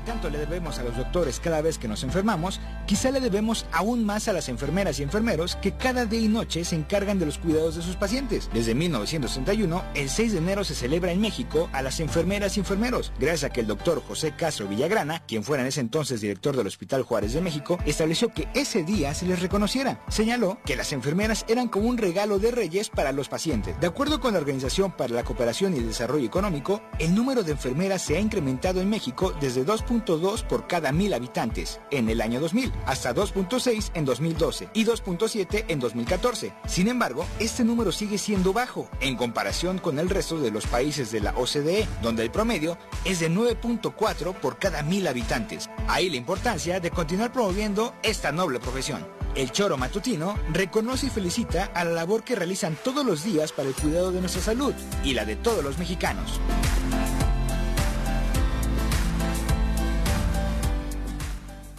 8 con 29 de la mañana, recuperamos la conversación para despedirnos con Juan José Arrece. Y presumirle que ya partimos la rosca. Ya partimos la rosca, está poca madre. Ay, no sabes de lo que te estás perdiendo, ¿eh? Ustedes, pero ustedes partieron la rosca y cuando llegue yo les voy a partir otra cosa, verán, por ojéis. por ojéis. De todas formas es bien especialito con la rosca. Ayer la del peje estaba deliciosa y Juan ay no. Mm. Estaba tenía, tenía mucho ah, para, que me, para que me hubieras hecho lo mismo. El peje terminó llorando porque no le gustó su rosca, sin albur. No me gustó, la verdad, cabrón.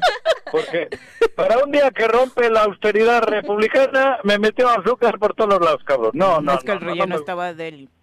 Sí, pero era... Ah, la que decía ese relleno. Era azúcar, cabrón. es demasiada azúcar y chocolatito. Ay, qué rico. ¿Tú, no, tú no quisiste el chocolatito. No, porque mi jefe me invita a cafecito antes. Ah, sí, joder, en el... ¿Cómo se Juanqui rompe la invitándome un café en ah, el 7-Eleven. Dos cafés ayer, 35 pesos ¿Ah, gasté, cabrón. A las no, 6 de la 35 mañana. pesos y ya se coraje. Puta, cabrón. Carísimo, cabrón. voy a llevar a Starbucks, ¿cuánto cuesta? Me sale carísima las mañaneras, ¿eh?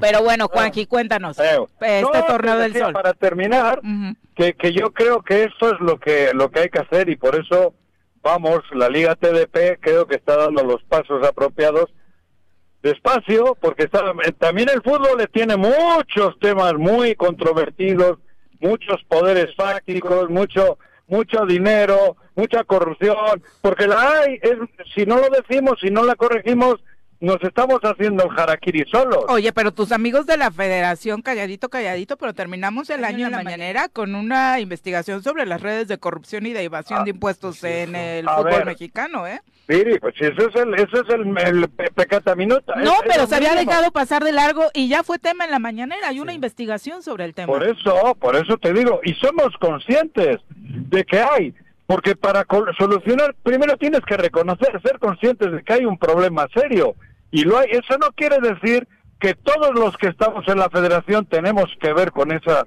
con esas cosas, pero si los que no tenemos nada que ver con ello no actuamos para corregirlas, pasamos a ser cómplices. Esa es la verdadera historia del país. El que calla, ¿qué es? El que calla, el que calla otorga, el que calla es cómplice también, ¿eh? Aunque digan que no. Entonces, en esas, en es- es- todo el país está ahora, es el momento del país de cambiarle el rumbo. Y el fútbol es un mundo importante, joder, lo hemos visto en el Mundial. En ese momento el mundo entero voltea los ojos al balón Claro. el fútbol es un es un, eh, eh, un instrumento maravilloso si lo di- dirigimos bien. Tú imagínate en Morelos siete ocho equipos de la Liga TDP. Si tuviésemos apoyo, si realmente el Estado de Morelos tuviese la mínima la mínima idea, la mínima intención de ayudar a la juventud, estaría involucrado en, apoyar a todo esto, porque solo tienen que apoyar, no lo tienen ni que hacer. Y sin embargo, cabrón, no le ponen ni agua al centenario. O sea, es impresionante. Por eso, y yo vuelvo a, a mi lugar de, a mi casa, que es Morelos. Estamos hechos una verdadera piltrafa, es una verdadera lástima lo que se está viviendo. Y que no me digan que no, que no me digan porque ayer sacó 23 patrullas, va a cambiar, porque 31. esas, esas 23 patrullas es del dinero que administran ellos del gobierno federal. Tampoco se vale que minimicen los esfuerzos de Cuau, Juanjo. Eran 31. 31. ¿Y cuántas dije? 23. Ah, bueno, ¿Y cuántas solo me eran? faltaban nueve, creo. Pero No, para... Por eso, por eso, entonces, joder, cabrón. Sus Es- municipios. eso es- es- es- y además eso es por negocio. ¿Qué hombre? Joder, aquí han hecho negocio con la compra de las patrullas. No, También es verdad. Por eso quieren, por eso quieren el mando único. Por eso quieren el mando coordinado. Es para tener el dinero. Porque lo demás, ¿en qué ha cambiado? ¿En qué municipio que está bajo su tutela?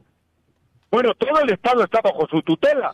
Pero los municipios, que solo creo que hay uno fuera de ella, ¿no? Sí, solo Cuernavaca. Cuernavaca. ¿Eh? Solo Cuernavaca. Cuernavaca. ¿Y, y en los demás qué? ¿Por qué dicen, no, pues es que ahí está, él le tiene Sauriostegui? ¡Ay, ahí lo tienen, él lo quiso! ¿Y los que quisieron, de qué ha servido? ¿Los muertitos dónde están? En todo el Estado. Y todo el Estado está bajo la tutela del mando coordinado. Y particularmente ayer con un elemento del mando coordinado involucrado o al menos denunciado, relacionado con el eh, asesinato, desaparición de una policía, ¿no? Pues fíjate, eh, por eso, bueno, pero en fin, a lo que vamos. Voy a Guadalajara, que creo que poniendo nuestro granito de arena, porque en el choro sí ponemos el granito de arena y sí somos consecuentes con lo que decimos. Porque si, si, si, la, si yo digo y que la gente haga lo que yo digo y sin embargo hago otra cosa, sería una burla. Hay que ser congruentes. Exactamente. Yo no digo a la gente que haga lo que yo digo. Yo digo a la gente que haga lo que hacemos. Lo que hacemos. Y se lo digo a Cuauhtémoc en sujeta. Que haga lo que hacemos. Que ayude a la juventud, que ayude al Estado. Y si no, que se vaya, cabrón. Y si no, que se vaya ya. Él y todo su séquito. El Melchor, Gaspar y Baltasar. Que se vayan todos con él. Bueno, Que no, se vaya a grabar su serie ya, que se ocupe de hacer el casting Sí, para ver claro. quién va a protagonizarla, Eso es otra jalada, eso es otra madre para ca- para el para el popu- popul- para el- para la campaña electoral, ¿ves? Es, un- es que está, está entreteniéndose eso con con con el TDN de deportes, con la madre esta de, de- del Sí, saliendo en la sección de espectáculos Sí, y deportes es feliz, pero bueno, Bueno, eh, pero es- va, nos sí, vas a estar bueno. informando entonces sobre lo que ocurre en este torneo, Juanji, durante Sí, la semana. sí, además Es un gran torneo donde 18 selecciones de jóvenes de 16 y 17 años las juntamos en Guadalajara para un torneo, pero ese torneo va encaminado no a ver quién gana, quién no gana, obviamente va a ganar una selección. Y esa selección encima de premio va una semana a España. Oh. ¿Qué tal? Ese es el premio. Esos 18 o 20 jóvenes que van a ganar este torneo, en marzo los llevamos a España, van a jugar contra el Real Madrid, contra el Atlet la Sub-17, Real Madrid y Atlético de Madrid en Madrid. Vamos a estar una semana. con ellos. Necesito ir a ver a Rodrigo de Paul. ¿Ah, sí? Sí.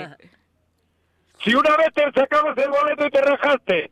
No, bueno, ese episodio de mi vida ya pasó, Juan José. Pero aparte no, me, no, iba- no iba a ser corresponsal de fútbol, me ibas a mandar con políticos, entonces su eso- propósito de vida es Ibas, viajar. ibas con, Garri- ibas con Garrigós. ¿no Sí, yo dije, acuerdas? no, ese veo no me subo. no es cierto, no es cierto. Se bajó del avión casi. Pero bueno, Joaquín, estaremos Va, dándole va, seguimiento, sí, ¿va? Exacto. Bueno, saludos y Saludos. feliz fin de semana. Saludos. Un abrazo, Bye. bye. Eh, obviamente esta rosca que estamos disfrutando en cabina, no podíamos tomarla así como solo con café. ¿Les parece un maridaje con cerveza? Sí, vientos. No, sí. Sí, Vamos a nuestra sección consentida. En la vida hay que tomarnos todo con calma. Menos la cerveza, porque se calienta. Si crees que con cerveza no hay tristeza, quédate a nuestra clase cervecera con el experto Carlos Olivera. Si ya saben cómo me pongo, ¿para qué me invitan? Carlos, ¿cómo te va? Muy buenos días.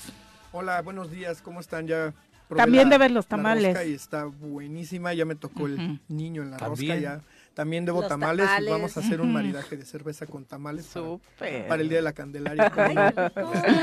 Se antoja, ¿no? Nosotros ya lo pospusimos para el 3 de Para febrero. el tres, para Porque el vienen de Ale febrero, y viene Carlos. que Entonces por acá Primero viendo. A ver, a ver si nos toca que ande de viaje otra vez, Juanqui, para que sea esto más relajado, ¿no?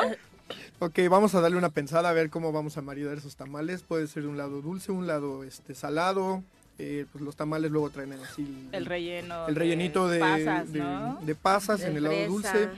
Y también he visto unos rellenos de chocolate, etcétera. Ah, sí, sí, sí. Y del otro lado salado, el rajas con queso. Ay, no, hay hasta de Nutella, de- ¿no? de. Sí, un de tamal de chocolate.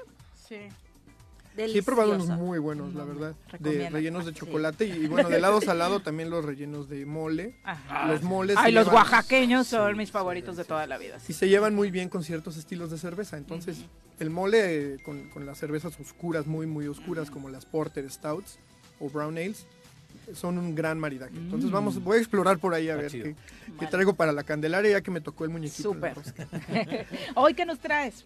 Bueno, hoy les traigo un jugo de cereza. Dios, Ay, Dios. y todos así como, pi, pi, pi, pi, pi, como de el chavo. Cereza, frambuesa, fresa, eh, blueberries, Frutos todos rojos. estos frutos rojos silvestres. Y quiero que la prueben, quiero que me den su opinión. Vamos a abrir. Jugo, es, es un boing. El Ah, es este rojo, más o menos. Ya sabía que se trae los tonos. Sí, Sí, sí, perdón, Sí eh, trae los tonos. A ver, entonces, ¿qué- recuérdanos qué trae. Trae cerezas, fresas, trae frambuesa, trae Frutos rojos. y todos los frutos rojos silvestres. Habidos y por haber, precisamente. Ok. ¿Este es un nuevo experimento, Carlos? No, es, ¿No? Un, es un estilo común ya en el mundo, pero poco conocido aquí. Que queremos impulsar porque de verdad mezcla unos sabores ujú. Quiero que prueben en calidad de jugo esto Ajá. y después ya les platico el Como lado. si estuviéramos en el kiosco del centro, en el kiosco, eh, ¿cómo se llama? Juárez? En el Jardín en Juárez. el Jardín ¿no? Juárez echándose un juguito mañanero, exactamente. Va que va. Y posteriormente ya me dirán su ¿Qué tal percepción y ya les platico yo el lado cervecero del asunto. ¿Sale? A mí en lo personal es un estilo que me gusta mucho, la verdad. Estos. O sea, ¿sí te gusta como el tono dulce? ¿Sabes qué? Me gusta el tono frutal en la cerveza, pero en estos estilos. Hay estilos que no se prestan para, para infusionar con fruta, ¿no? Para fermentar con fruta. Le- eh, ah, pregunta técnica, ¿con la espuma le tomamos ya? o sí, la pueden tomar así con la espuma sin esperar a que Va. claro que sí. Mm, ah, huele delicioso. Para empezar, huele delicioso. Mm, Sí. Es como una Tootsie Pop. Ay, sí, Sí. Hecha cerveza. totalmente. Totalmente. Dulce pero ácido, acidito, sí, ácido, el- las notas ácidas son propias del estilo de la cerveza que es una Berliner Weiss. Ah. Yo les dije que era juguito para ver cómo reaccionaban, pero sí es una cerveza. El estilo Berliner Weiss tiene una base de trigo y una fermentación con ácido láctico, que es ese ácido que notan ustedes y que tiene un, un-. Pero un no tema sabe a final cerveza. limonoso. Pero aparte muy poco conocido esto en México eh, con las cervezas, ¿no? Porque si estamos buscando algo dulce o algo con estas notas, pues lo que encontramos son bebidas tipo, ¿qué será? El Caribe Cooler y esas cosas que de pronto... y- esas sea, ¿no? cervezas este, Ajá. Infusionadas ahora con las marcas comerciales que les ponen ya todos los saborizantes artificiales, que, híjole, la verdad que feo saben. Sí, la verdad. Bien las describe un amigo mío diciendo que son bebidas de orcos. Saben horroroso. Todo el, el sabor artificioso en la boca, la verdad, es un impacto en paladar muy negativo. Bueno, por lo menos para mí. Habrá quien le guste. Pero estas cervezas que están probando ustedes sí llevan fruta natural. Al- en la fermentación. Y precisamente es de ahí de donde obtienen todo, todo el tema organoléptico que ustedes sienten, ¿no? Cuando digo tema organoléptico me refiero a todas las sensaciones que nos puede dar la Salud. cerveza en boca, nariz y en, en todos los sentidos, ¿no? Desde la vista, ya vieron qué bonito color Sí. tiene. El olor, a mí me La- impactó la mucho el olor, de etiqueta y todo verdad. está, La está... etiqueta está La padre. etiqueta está padre. Exactamente, entonces es, es todo un trabajo muy, muy artesanal que, que va desde el momento en que definimos qué estilo vamos a querer para ponerle las frutas. No podemos poner cualquier estilo base, ¿sale? De los más de 200 estilos de cerveza que existen, tenemos que escoger muy bien cuál, porque cada uno va a cambiar el agua con el que está hecho y tenemos que pensar en el pH y minerales que va a traer ese tipo de agua que vamos a definir para que al momento de infusionar todos los granos y las frutas, los pHs no se desequilibren y toda la nota acidita que ustedes están sintiendo sea muy placentera y no se Sí. nos vaya precisamente a, a temas discordantes con lo que nuestros sentidos nos, nos hacen sentir en nariz, boca, paladar y retrogusto. Oye, en general decimos que Cuerna, Morelos se presta mucho para eh, echarle una chelita, ¿no? Pero estos estilos más tropicalosos, frutales, vienen muy bien para nuestro clima, ¿no? Y para Sí, cualquier temporada en nuestro estado. Sí, son muy alberqueros, decimos nosotros. Son cervezas, en este caso 3.8 grados de alcohol, muy bajas. Livianita. Muy livianitos, exactamente, con, con sabores en paladar que sí nos agradarían Más en una grande. alberca. Sí. Estas cervezas sí se toman lo más frío posibles, en, en comparación con otros estilos que hemos comentado que se toman como a 6, 8 grados, no tan fríos. Este sí, este se presta para que lo enfriemos lo más posible, estemos a un lado de una alberca. Sí. Y recordemos un paseo por el mercado cuando eh, lo sentimos en nariz, cuando lo sentimos en boca, todas las frutas que nos dan. Sí. El trigo también por ahí nos aporta algunos, algunos sabores que, bueno, la fruta es muy evidente y es muy, muy, este... eh, No sabe a cerveza. Pero exactamente. No. O sea, si me la presentas Sí, sin- no. así como dijo del juguito, pues no te creo que es juguito, pero Un sí, juguito no, no carbonatado. diría es una cerveza, cerveza, ¿no? no. Ujú. Sí, exactamente. Es, es un gran estilo. La verdad es que Berliner Weissen nos, nos permite nos permite jugar con toda la fruta. ¿Por qué? Porque si hacemos una Berliner sin frutas, también es muy rica, es muy refrescante. Eh, en Alemania le llamaban este el champán alemán. Es un estilo de cerveza muy burbujeante, siempre debe traer mucha espuma, como vieron. Ujú, Y Muchísimo. este, precisamente el puro Berliner es una chulada de cerveza ya. Ya si le ponemos las frutas locales, etcétera, pues obtenemos resultados como este, ¿no? O sea, lo que nos has traído con frutas es este estilo. Normalmente ¿Berliner? sí. Ha sido te- Trax. lo- los que he, tra- Ujú. he traído aquí son bases de Berliner Weiss y otra base que se llama Gose. La cerveza Gose también es de otra región de Alemania. Estaban olvidados estos estilos y el movimiento de cerveza artesanal a nivel mundial los rescata. Los infusiona con frutas en distintos este, países y nos da toda esta variedad de frutas. La Gose lo que tiene, también les voy a traer una, es que tiene- eh, está hecha con semilla de cilantro que le da unas notas bien bonitas a ese ácido y sal de mar. Porque nos habías traído cítricos, ¿no? No nos habías traído frutos rojos, era más cítricos más lo que nos habías y compartido. eran precisamente las cervezas goce. Y con el- la sal de mar le da una mineralidad que nos da un equilibrio increíble entre los sabores que aporta la semilla del cilantro la sal de mar y la fruta que uses para infus- infusionar. Ahora estoy con en el fermentador una goce con pepino. Ok. En cuanto esté, pues la, estrenamos por aquí. Mm. ¿Esta es difícil de conseguir aquí? Eh, estamos haciendo lo posible para que ya no lo sea. Precisamente es de un cervecero del Estado de México que nos ha acompañado en muchos eventos aquí en Morelos y que está ávido por venir a, Ujú. a per- a pertenecer a la Asociación de Cerveceros de Morelos y a producir aquí. ¿No hay allá? Eh, ah, en el Estado de México, Ajá. la verdad no sé si haya. Ah, pero le interesa. Pero está muy Morelos. interesado aquí En entrar al porque en los festivales que ha venido le, pues, le encanta Morelos, ha visto que estamos trabajando en la asociación positivamente y eh, tiene muchas ganas de venir a, a participar con nosotros y justamente la traje para que la conocieran y Qué bonita Sí. para presentación. que Sí. y, y también los cerveceros de aquí locales Y si la queremos estas, eh, conseguir aquí, ¿en dónde la podremos conseguir? Ah, conmigo ¿Sí me hay? pueden Ah, escribir ahí a las Ah, redes sociales de la cervecería La 279 o cerveza de la O. Y aquí vamos a tener todos estos estilos de cervezas este, ácidas con fruta o ácidas los estilos Está rica. normales. Ya sé que te choca lo de escarchar y demás, pero es que esta sí se antoja como con chilito, ¿no? O sea, Pues fíjate que no estoy peleado ¿no? con los escarches, Ajá. realmente al final se convierte en un cóctel Ajá, lo cerveza. dices, es un cóctel. Exactamente. Sí. Puedes disfrutarlo sin Mm. escarche o con escarche aquí, pues a lo mejor para contrarrestar un poquito el dulzor que trae. Y la fruta le puedes poner un buen escarche o de pura sal de mar o de este algún chilito. Ujú, ¿Se Para que le sepa pica ¿Con qué se ¿no? Ajá, chilito para- para, sí, mí. Sí, precisamente. Es que todos los dulcecitos con- picositos, ¿verdad? Como de chilito. pica fresa está mm, deli. A mí me gustó así. A mí me gustó así directo. Así como Sí, yo tampoco una le copa pondría, a este no le pondría. Sí, es que sí, Sí, para hacer, Dale cer- o sea, en la cerveza... No sé. Y en una ¿No? copa alta, este, Ándale. servida, se ve bien bonita. Sí. porque tienes la la copa tonalidad. con Aparte este color, color. Sí. con una ca- cabeza de espuma, que así le decimos, súper abundante, que te deja ver precisamente toda la efervescencia que trae, Ujú. que es este propia del estilo Berliner. Perfecto. Sí, se pues vio muchas- cuando abriste la lata. Sí. Casi nos Sí. salpica. Bueno, eso no debe suceder normalmente, por, por eso me traje este trapito. Lo pedí porque me vine caminando. y la Ah. caminada con la lata en mi espalda, precisamente la agité. Y sabiendo eso pedí el tu trapito. casa. Sí, pero este normalmente Ay, cuando la abres no sucede lejos. eso. No, como unos 6 kilómetros. Viene de Es- Ocotepec. está, Desde Ocotepec. Sí. sí, está cerca. No, bueno, saliste a las 4 de la Ah, mañana. más o menos, es con, bajadita. con una procesión de los Reyes Magos. ¿no? Bajadita, de bajadita y es Sí. más fácil. Ajá, sí, sí, 45 sí se tomó minutos. muy en serio el papel de Melchor, mercado ¿no? Pues sí, bueno. y bueno, ojalá les haya gustado. Eh, les vamos a traer más sorpresas como esta con estilos innovadores para el futuro. Oye, si como Ale quieren conseguir entonces esta o, u otro tipo de cerveza artesanal de la que se está haciendo en Morelos, ¿dónde los encuentran? Bueno, para que nos eh, para poder acceder a todas las cervecerías de Morelos en el Facebook de la Asociación de Cerveceros de Morelos o Acermor, así nos pueden encontrar.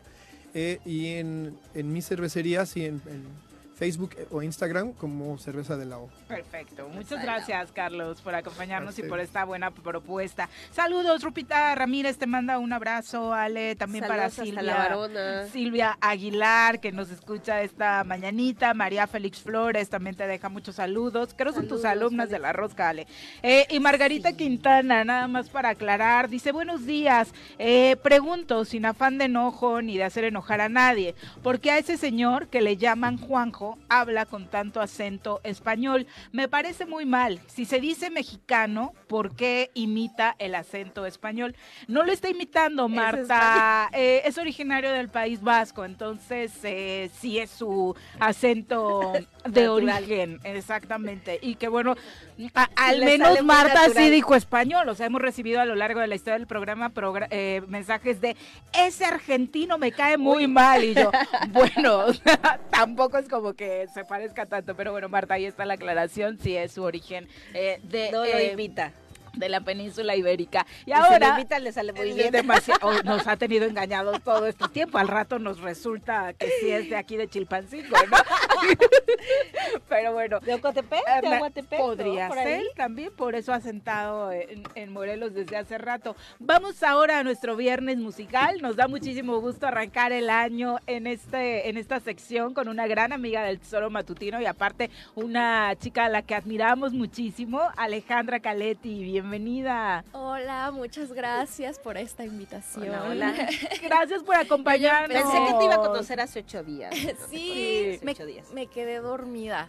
O sea, no les voy a engañar. En las fiestas suele pasar Sí, eso, no, ¿no? En la temporada de fiestas. Aparte, supongo que cerraste el año con mucha actividad, Ale. La verdad que sí, cerré el año eh, muy, muy bonito en el Teatro Esperanza Iris en la Ciudad de México, en Ah, el Teatro de la Ciudad. Eh, abrí el evento del Premio Estatal del Deporte de la Ciudad de México y bueno, realmente fue increíble. El ¿no? escenario, ¿no? El- Maravilloso. Sí, o sea, el teatro es una cosa magnífica, de verdad que si no, no lo han visitado, tienen que ir a algún evento en ese Sí, teatro, claro. porque además la acústica, eh, pues todo, bueno, como desde mi perspectiva de, de- de artista, eh, no sé, te sientes como, como abrazado por la gente, ¿no? Porque hay eh, asientos también en la parte de arriba, o sea, es un teatro, pues es el teatro de la Ciudad de Clásico, México, ¿no? sí, claro, Aparte es, eh, exacto. un clásico que justo muchos de de estos espacios están pensados para cuidar la acústica, para que el público se sienta bien, pero esto, ¿no? Poco pensamos en la perspectiva que el propio artista puede sentir desde el escenario Sí. y este tipo de construcciones hacen eso aún más maravilloso. Sí, definitivamente. Oye, Ale, eh, hemos comprobado durante el rato que te conocemos que poco a poco la gente se estaba abriendo más a este estilo. Para quien eh, de alguna u otra forma no ubique, tú haces, eh, obviamente compartes con el público un estilo musical que de entrada es poco popular. Sin embargo, la perspectiva se ha ido abriendo. Sí, realmente creo que em, pues hay momentos para todo, ¿no? Eh, si uno va, no sé, al andro, no esperas escuchar música clásica, ¿no? Eh, pero creo que pues es bonito como regalarse esos momentos de em, ¿cómo, cómo ponerlo en perspectiva. Pues siento que es un poquito como la comida, ¿no? Eh, no es lo mismo eh, ir a McDonald's Que se pues, antoja de vez se en puede cuando una antojar o ir ¿no? por unos taquitos que ir y darte como un gusto de ir a un restaurante gourmet, ¿no? Entonces O eh, echarte un clásico chile en nogada con la Claro. receta original, ¿no? Sí, exacto. Entonces, eh, creo que un poquito así es, es la música y en especial pues la música clásica. Eh, que, ¿Qué es lo que tú haces? que es lo que, bueno, sí es lo que a mí me, me- me encanta. Eh, y bueno, creo que em, pues se vale, ¿no? Poder como tener todas estas eh, experiencias eh, artísticas, ¿no? Lo digo porque últimamente las presentaciones que te- has tenido, me iba a referir a las de Morelos, pero ya nos cuentas que eh, se están dando más allá de nuestras fronteras.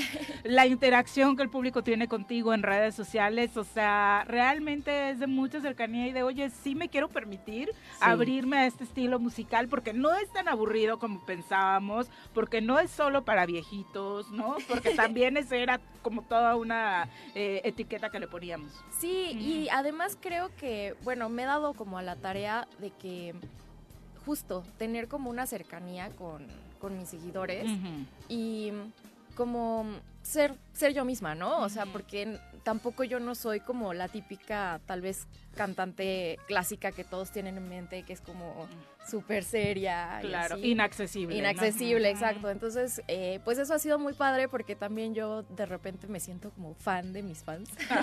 porque ya, o sea, ya medio los conozco, ¿no? Ya Se le que- das tu toque especial, ¿no? Más.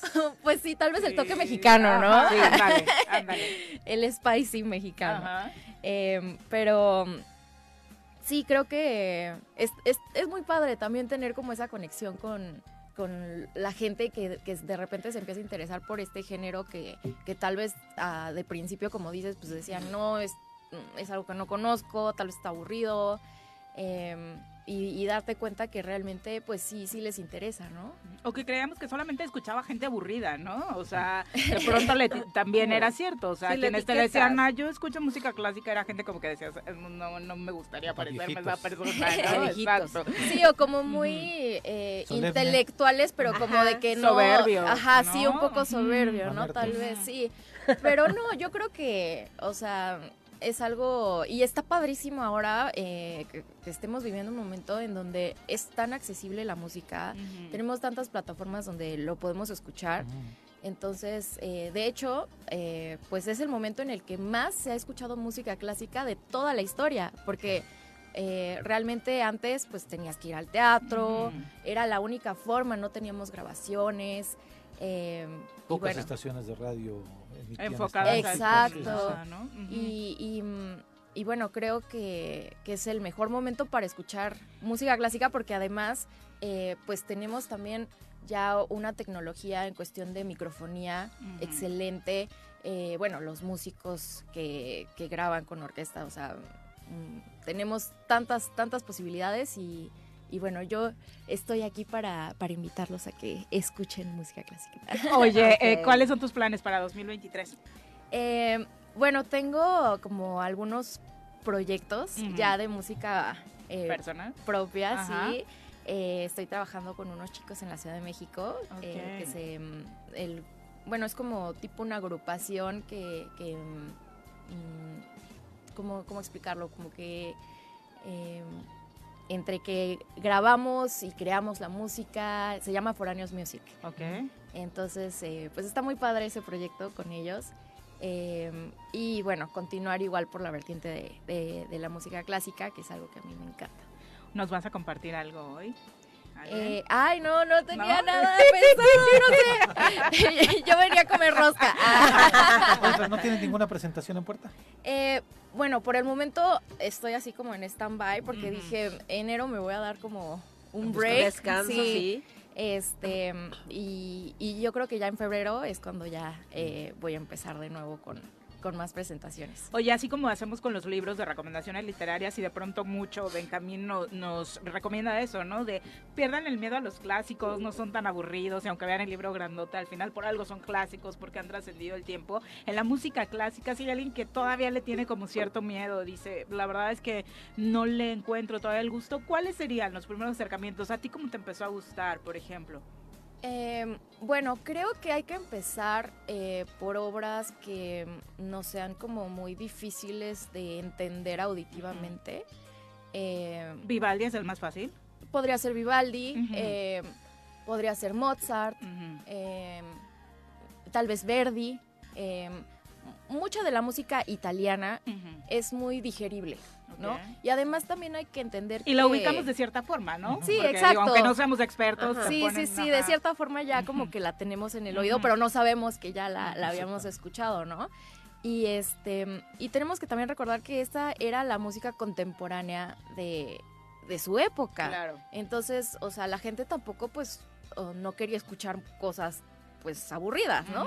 Entonces, em, creo que empezar con eso, ya después podemos irnos a cosas, eh, digo, a compositores que tal vez sean un poco más, em, mm, ya cuando ya estás más adentrado en la música. Sí, exacto, como Wagner, eh, Stravinsky, eh, muchos de los rusos.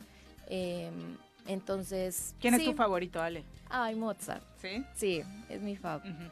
Pero este... mm, Es mi fab. es mi fab. Es mi crush.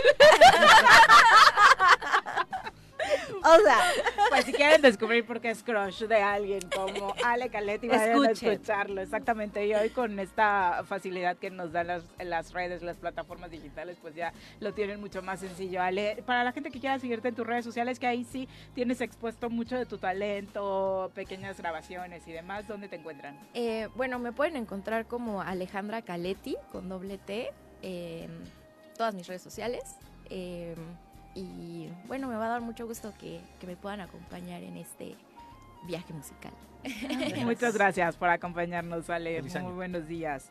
Feliz año, por supuesto. Ya nos vamos, no nos dio tiempo de hablar con nuestro querido eh, Bruno, que ya arrancan las ligas este tal? fin de semana, tanto la femenil como la varonil. Justo eh, ayer se cancelaba el partido Mazatlán contra León por esto que estaba sucediendo en Sinaloa, eh, pero en la femenil hoy arranca Querétaro contra Pachuca y Chivas contra Pumas, que se antoja para un buen partido. Y en el tema del fútbol americano, Damar Hamlin ya despertó. Eh, y la ¿Quién verdad ganó? me conmovió mucho la, la respuesta, ¿no? Él despierta preguntándose, como sucede con muchos deportistas que de pronto se desvanecen en cancha pensando que el partido terminó, Sí, claro. que el partido se desarrolló y, le- y pre- despertó preguntando quién ganó y lo que le responde el médico es ganaste tú, ganó tu vida, ¿no? Este, la verdad es que fue eh, maravilloso y creo que sí, el saber que hoy está despierto, que hoy eh, pues corre menos riesgo su vida es un aliciente para muchos de sus fans Sí. y por supuesto para muchos que eh, pues sí nos impactó ¿no? Todo esto que está sucediendo en torno a su estado de salud. Ya veremos las determinaciones que la NFL tome respecto a este tema. Por lo pronto, la Liga MX arranca con el Necaxa San Luis. El Mazatlán León, les decíamos, estaba pospuesto. Mañana América Querétaro, Atlas Toluca, Monterrey, Guadalajara, dentro de los partidos de este fin de semana. Ya nos vamos, Pepe. Muy buenos días. Gracias, Viri. Buenos días. Buen fin de semana. Ale, Buenos muchas gracias por la días. rosca. Muchas gracias Feliz por Día de Reyes, que a todos les hayan llegado sus regalos de Reyes. Ve a revisar allá en la casa de tu voy a papá buscar a ver bien. si tiene otro arbolito por Voy a buscar bien, escondido, sí. ¿no? Igual y si te dejo algo.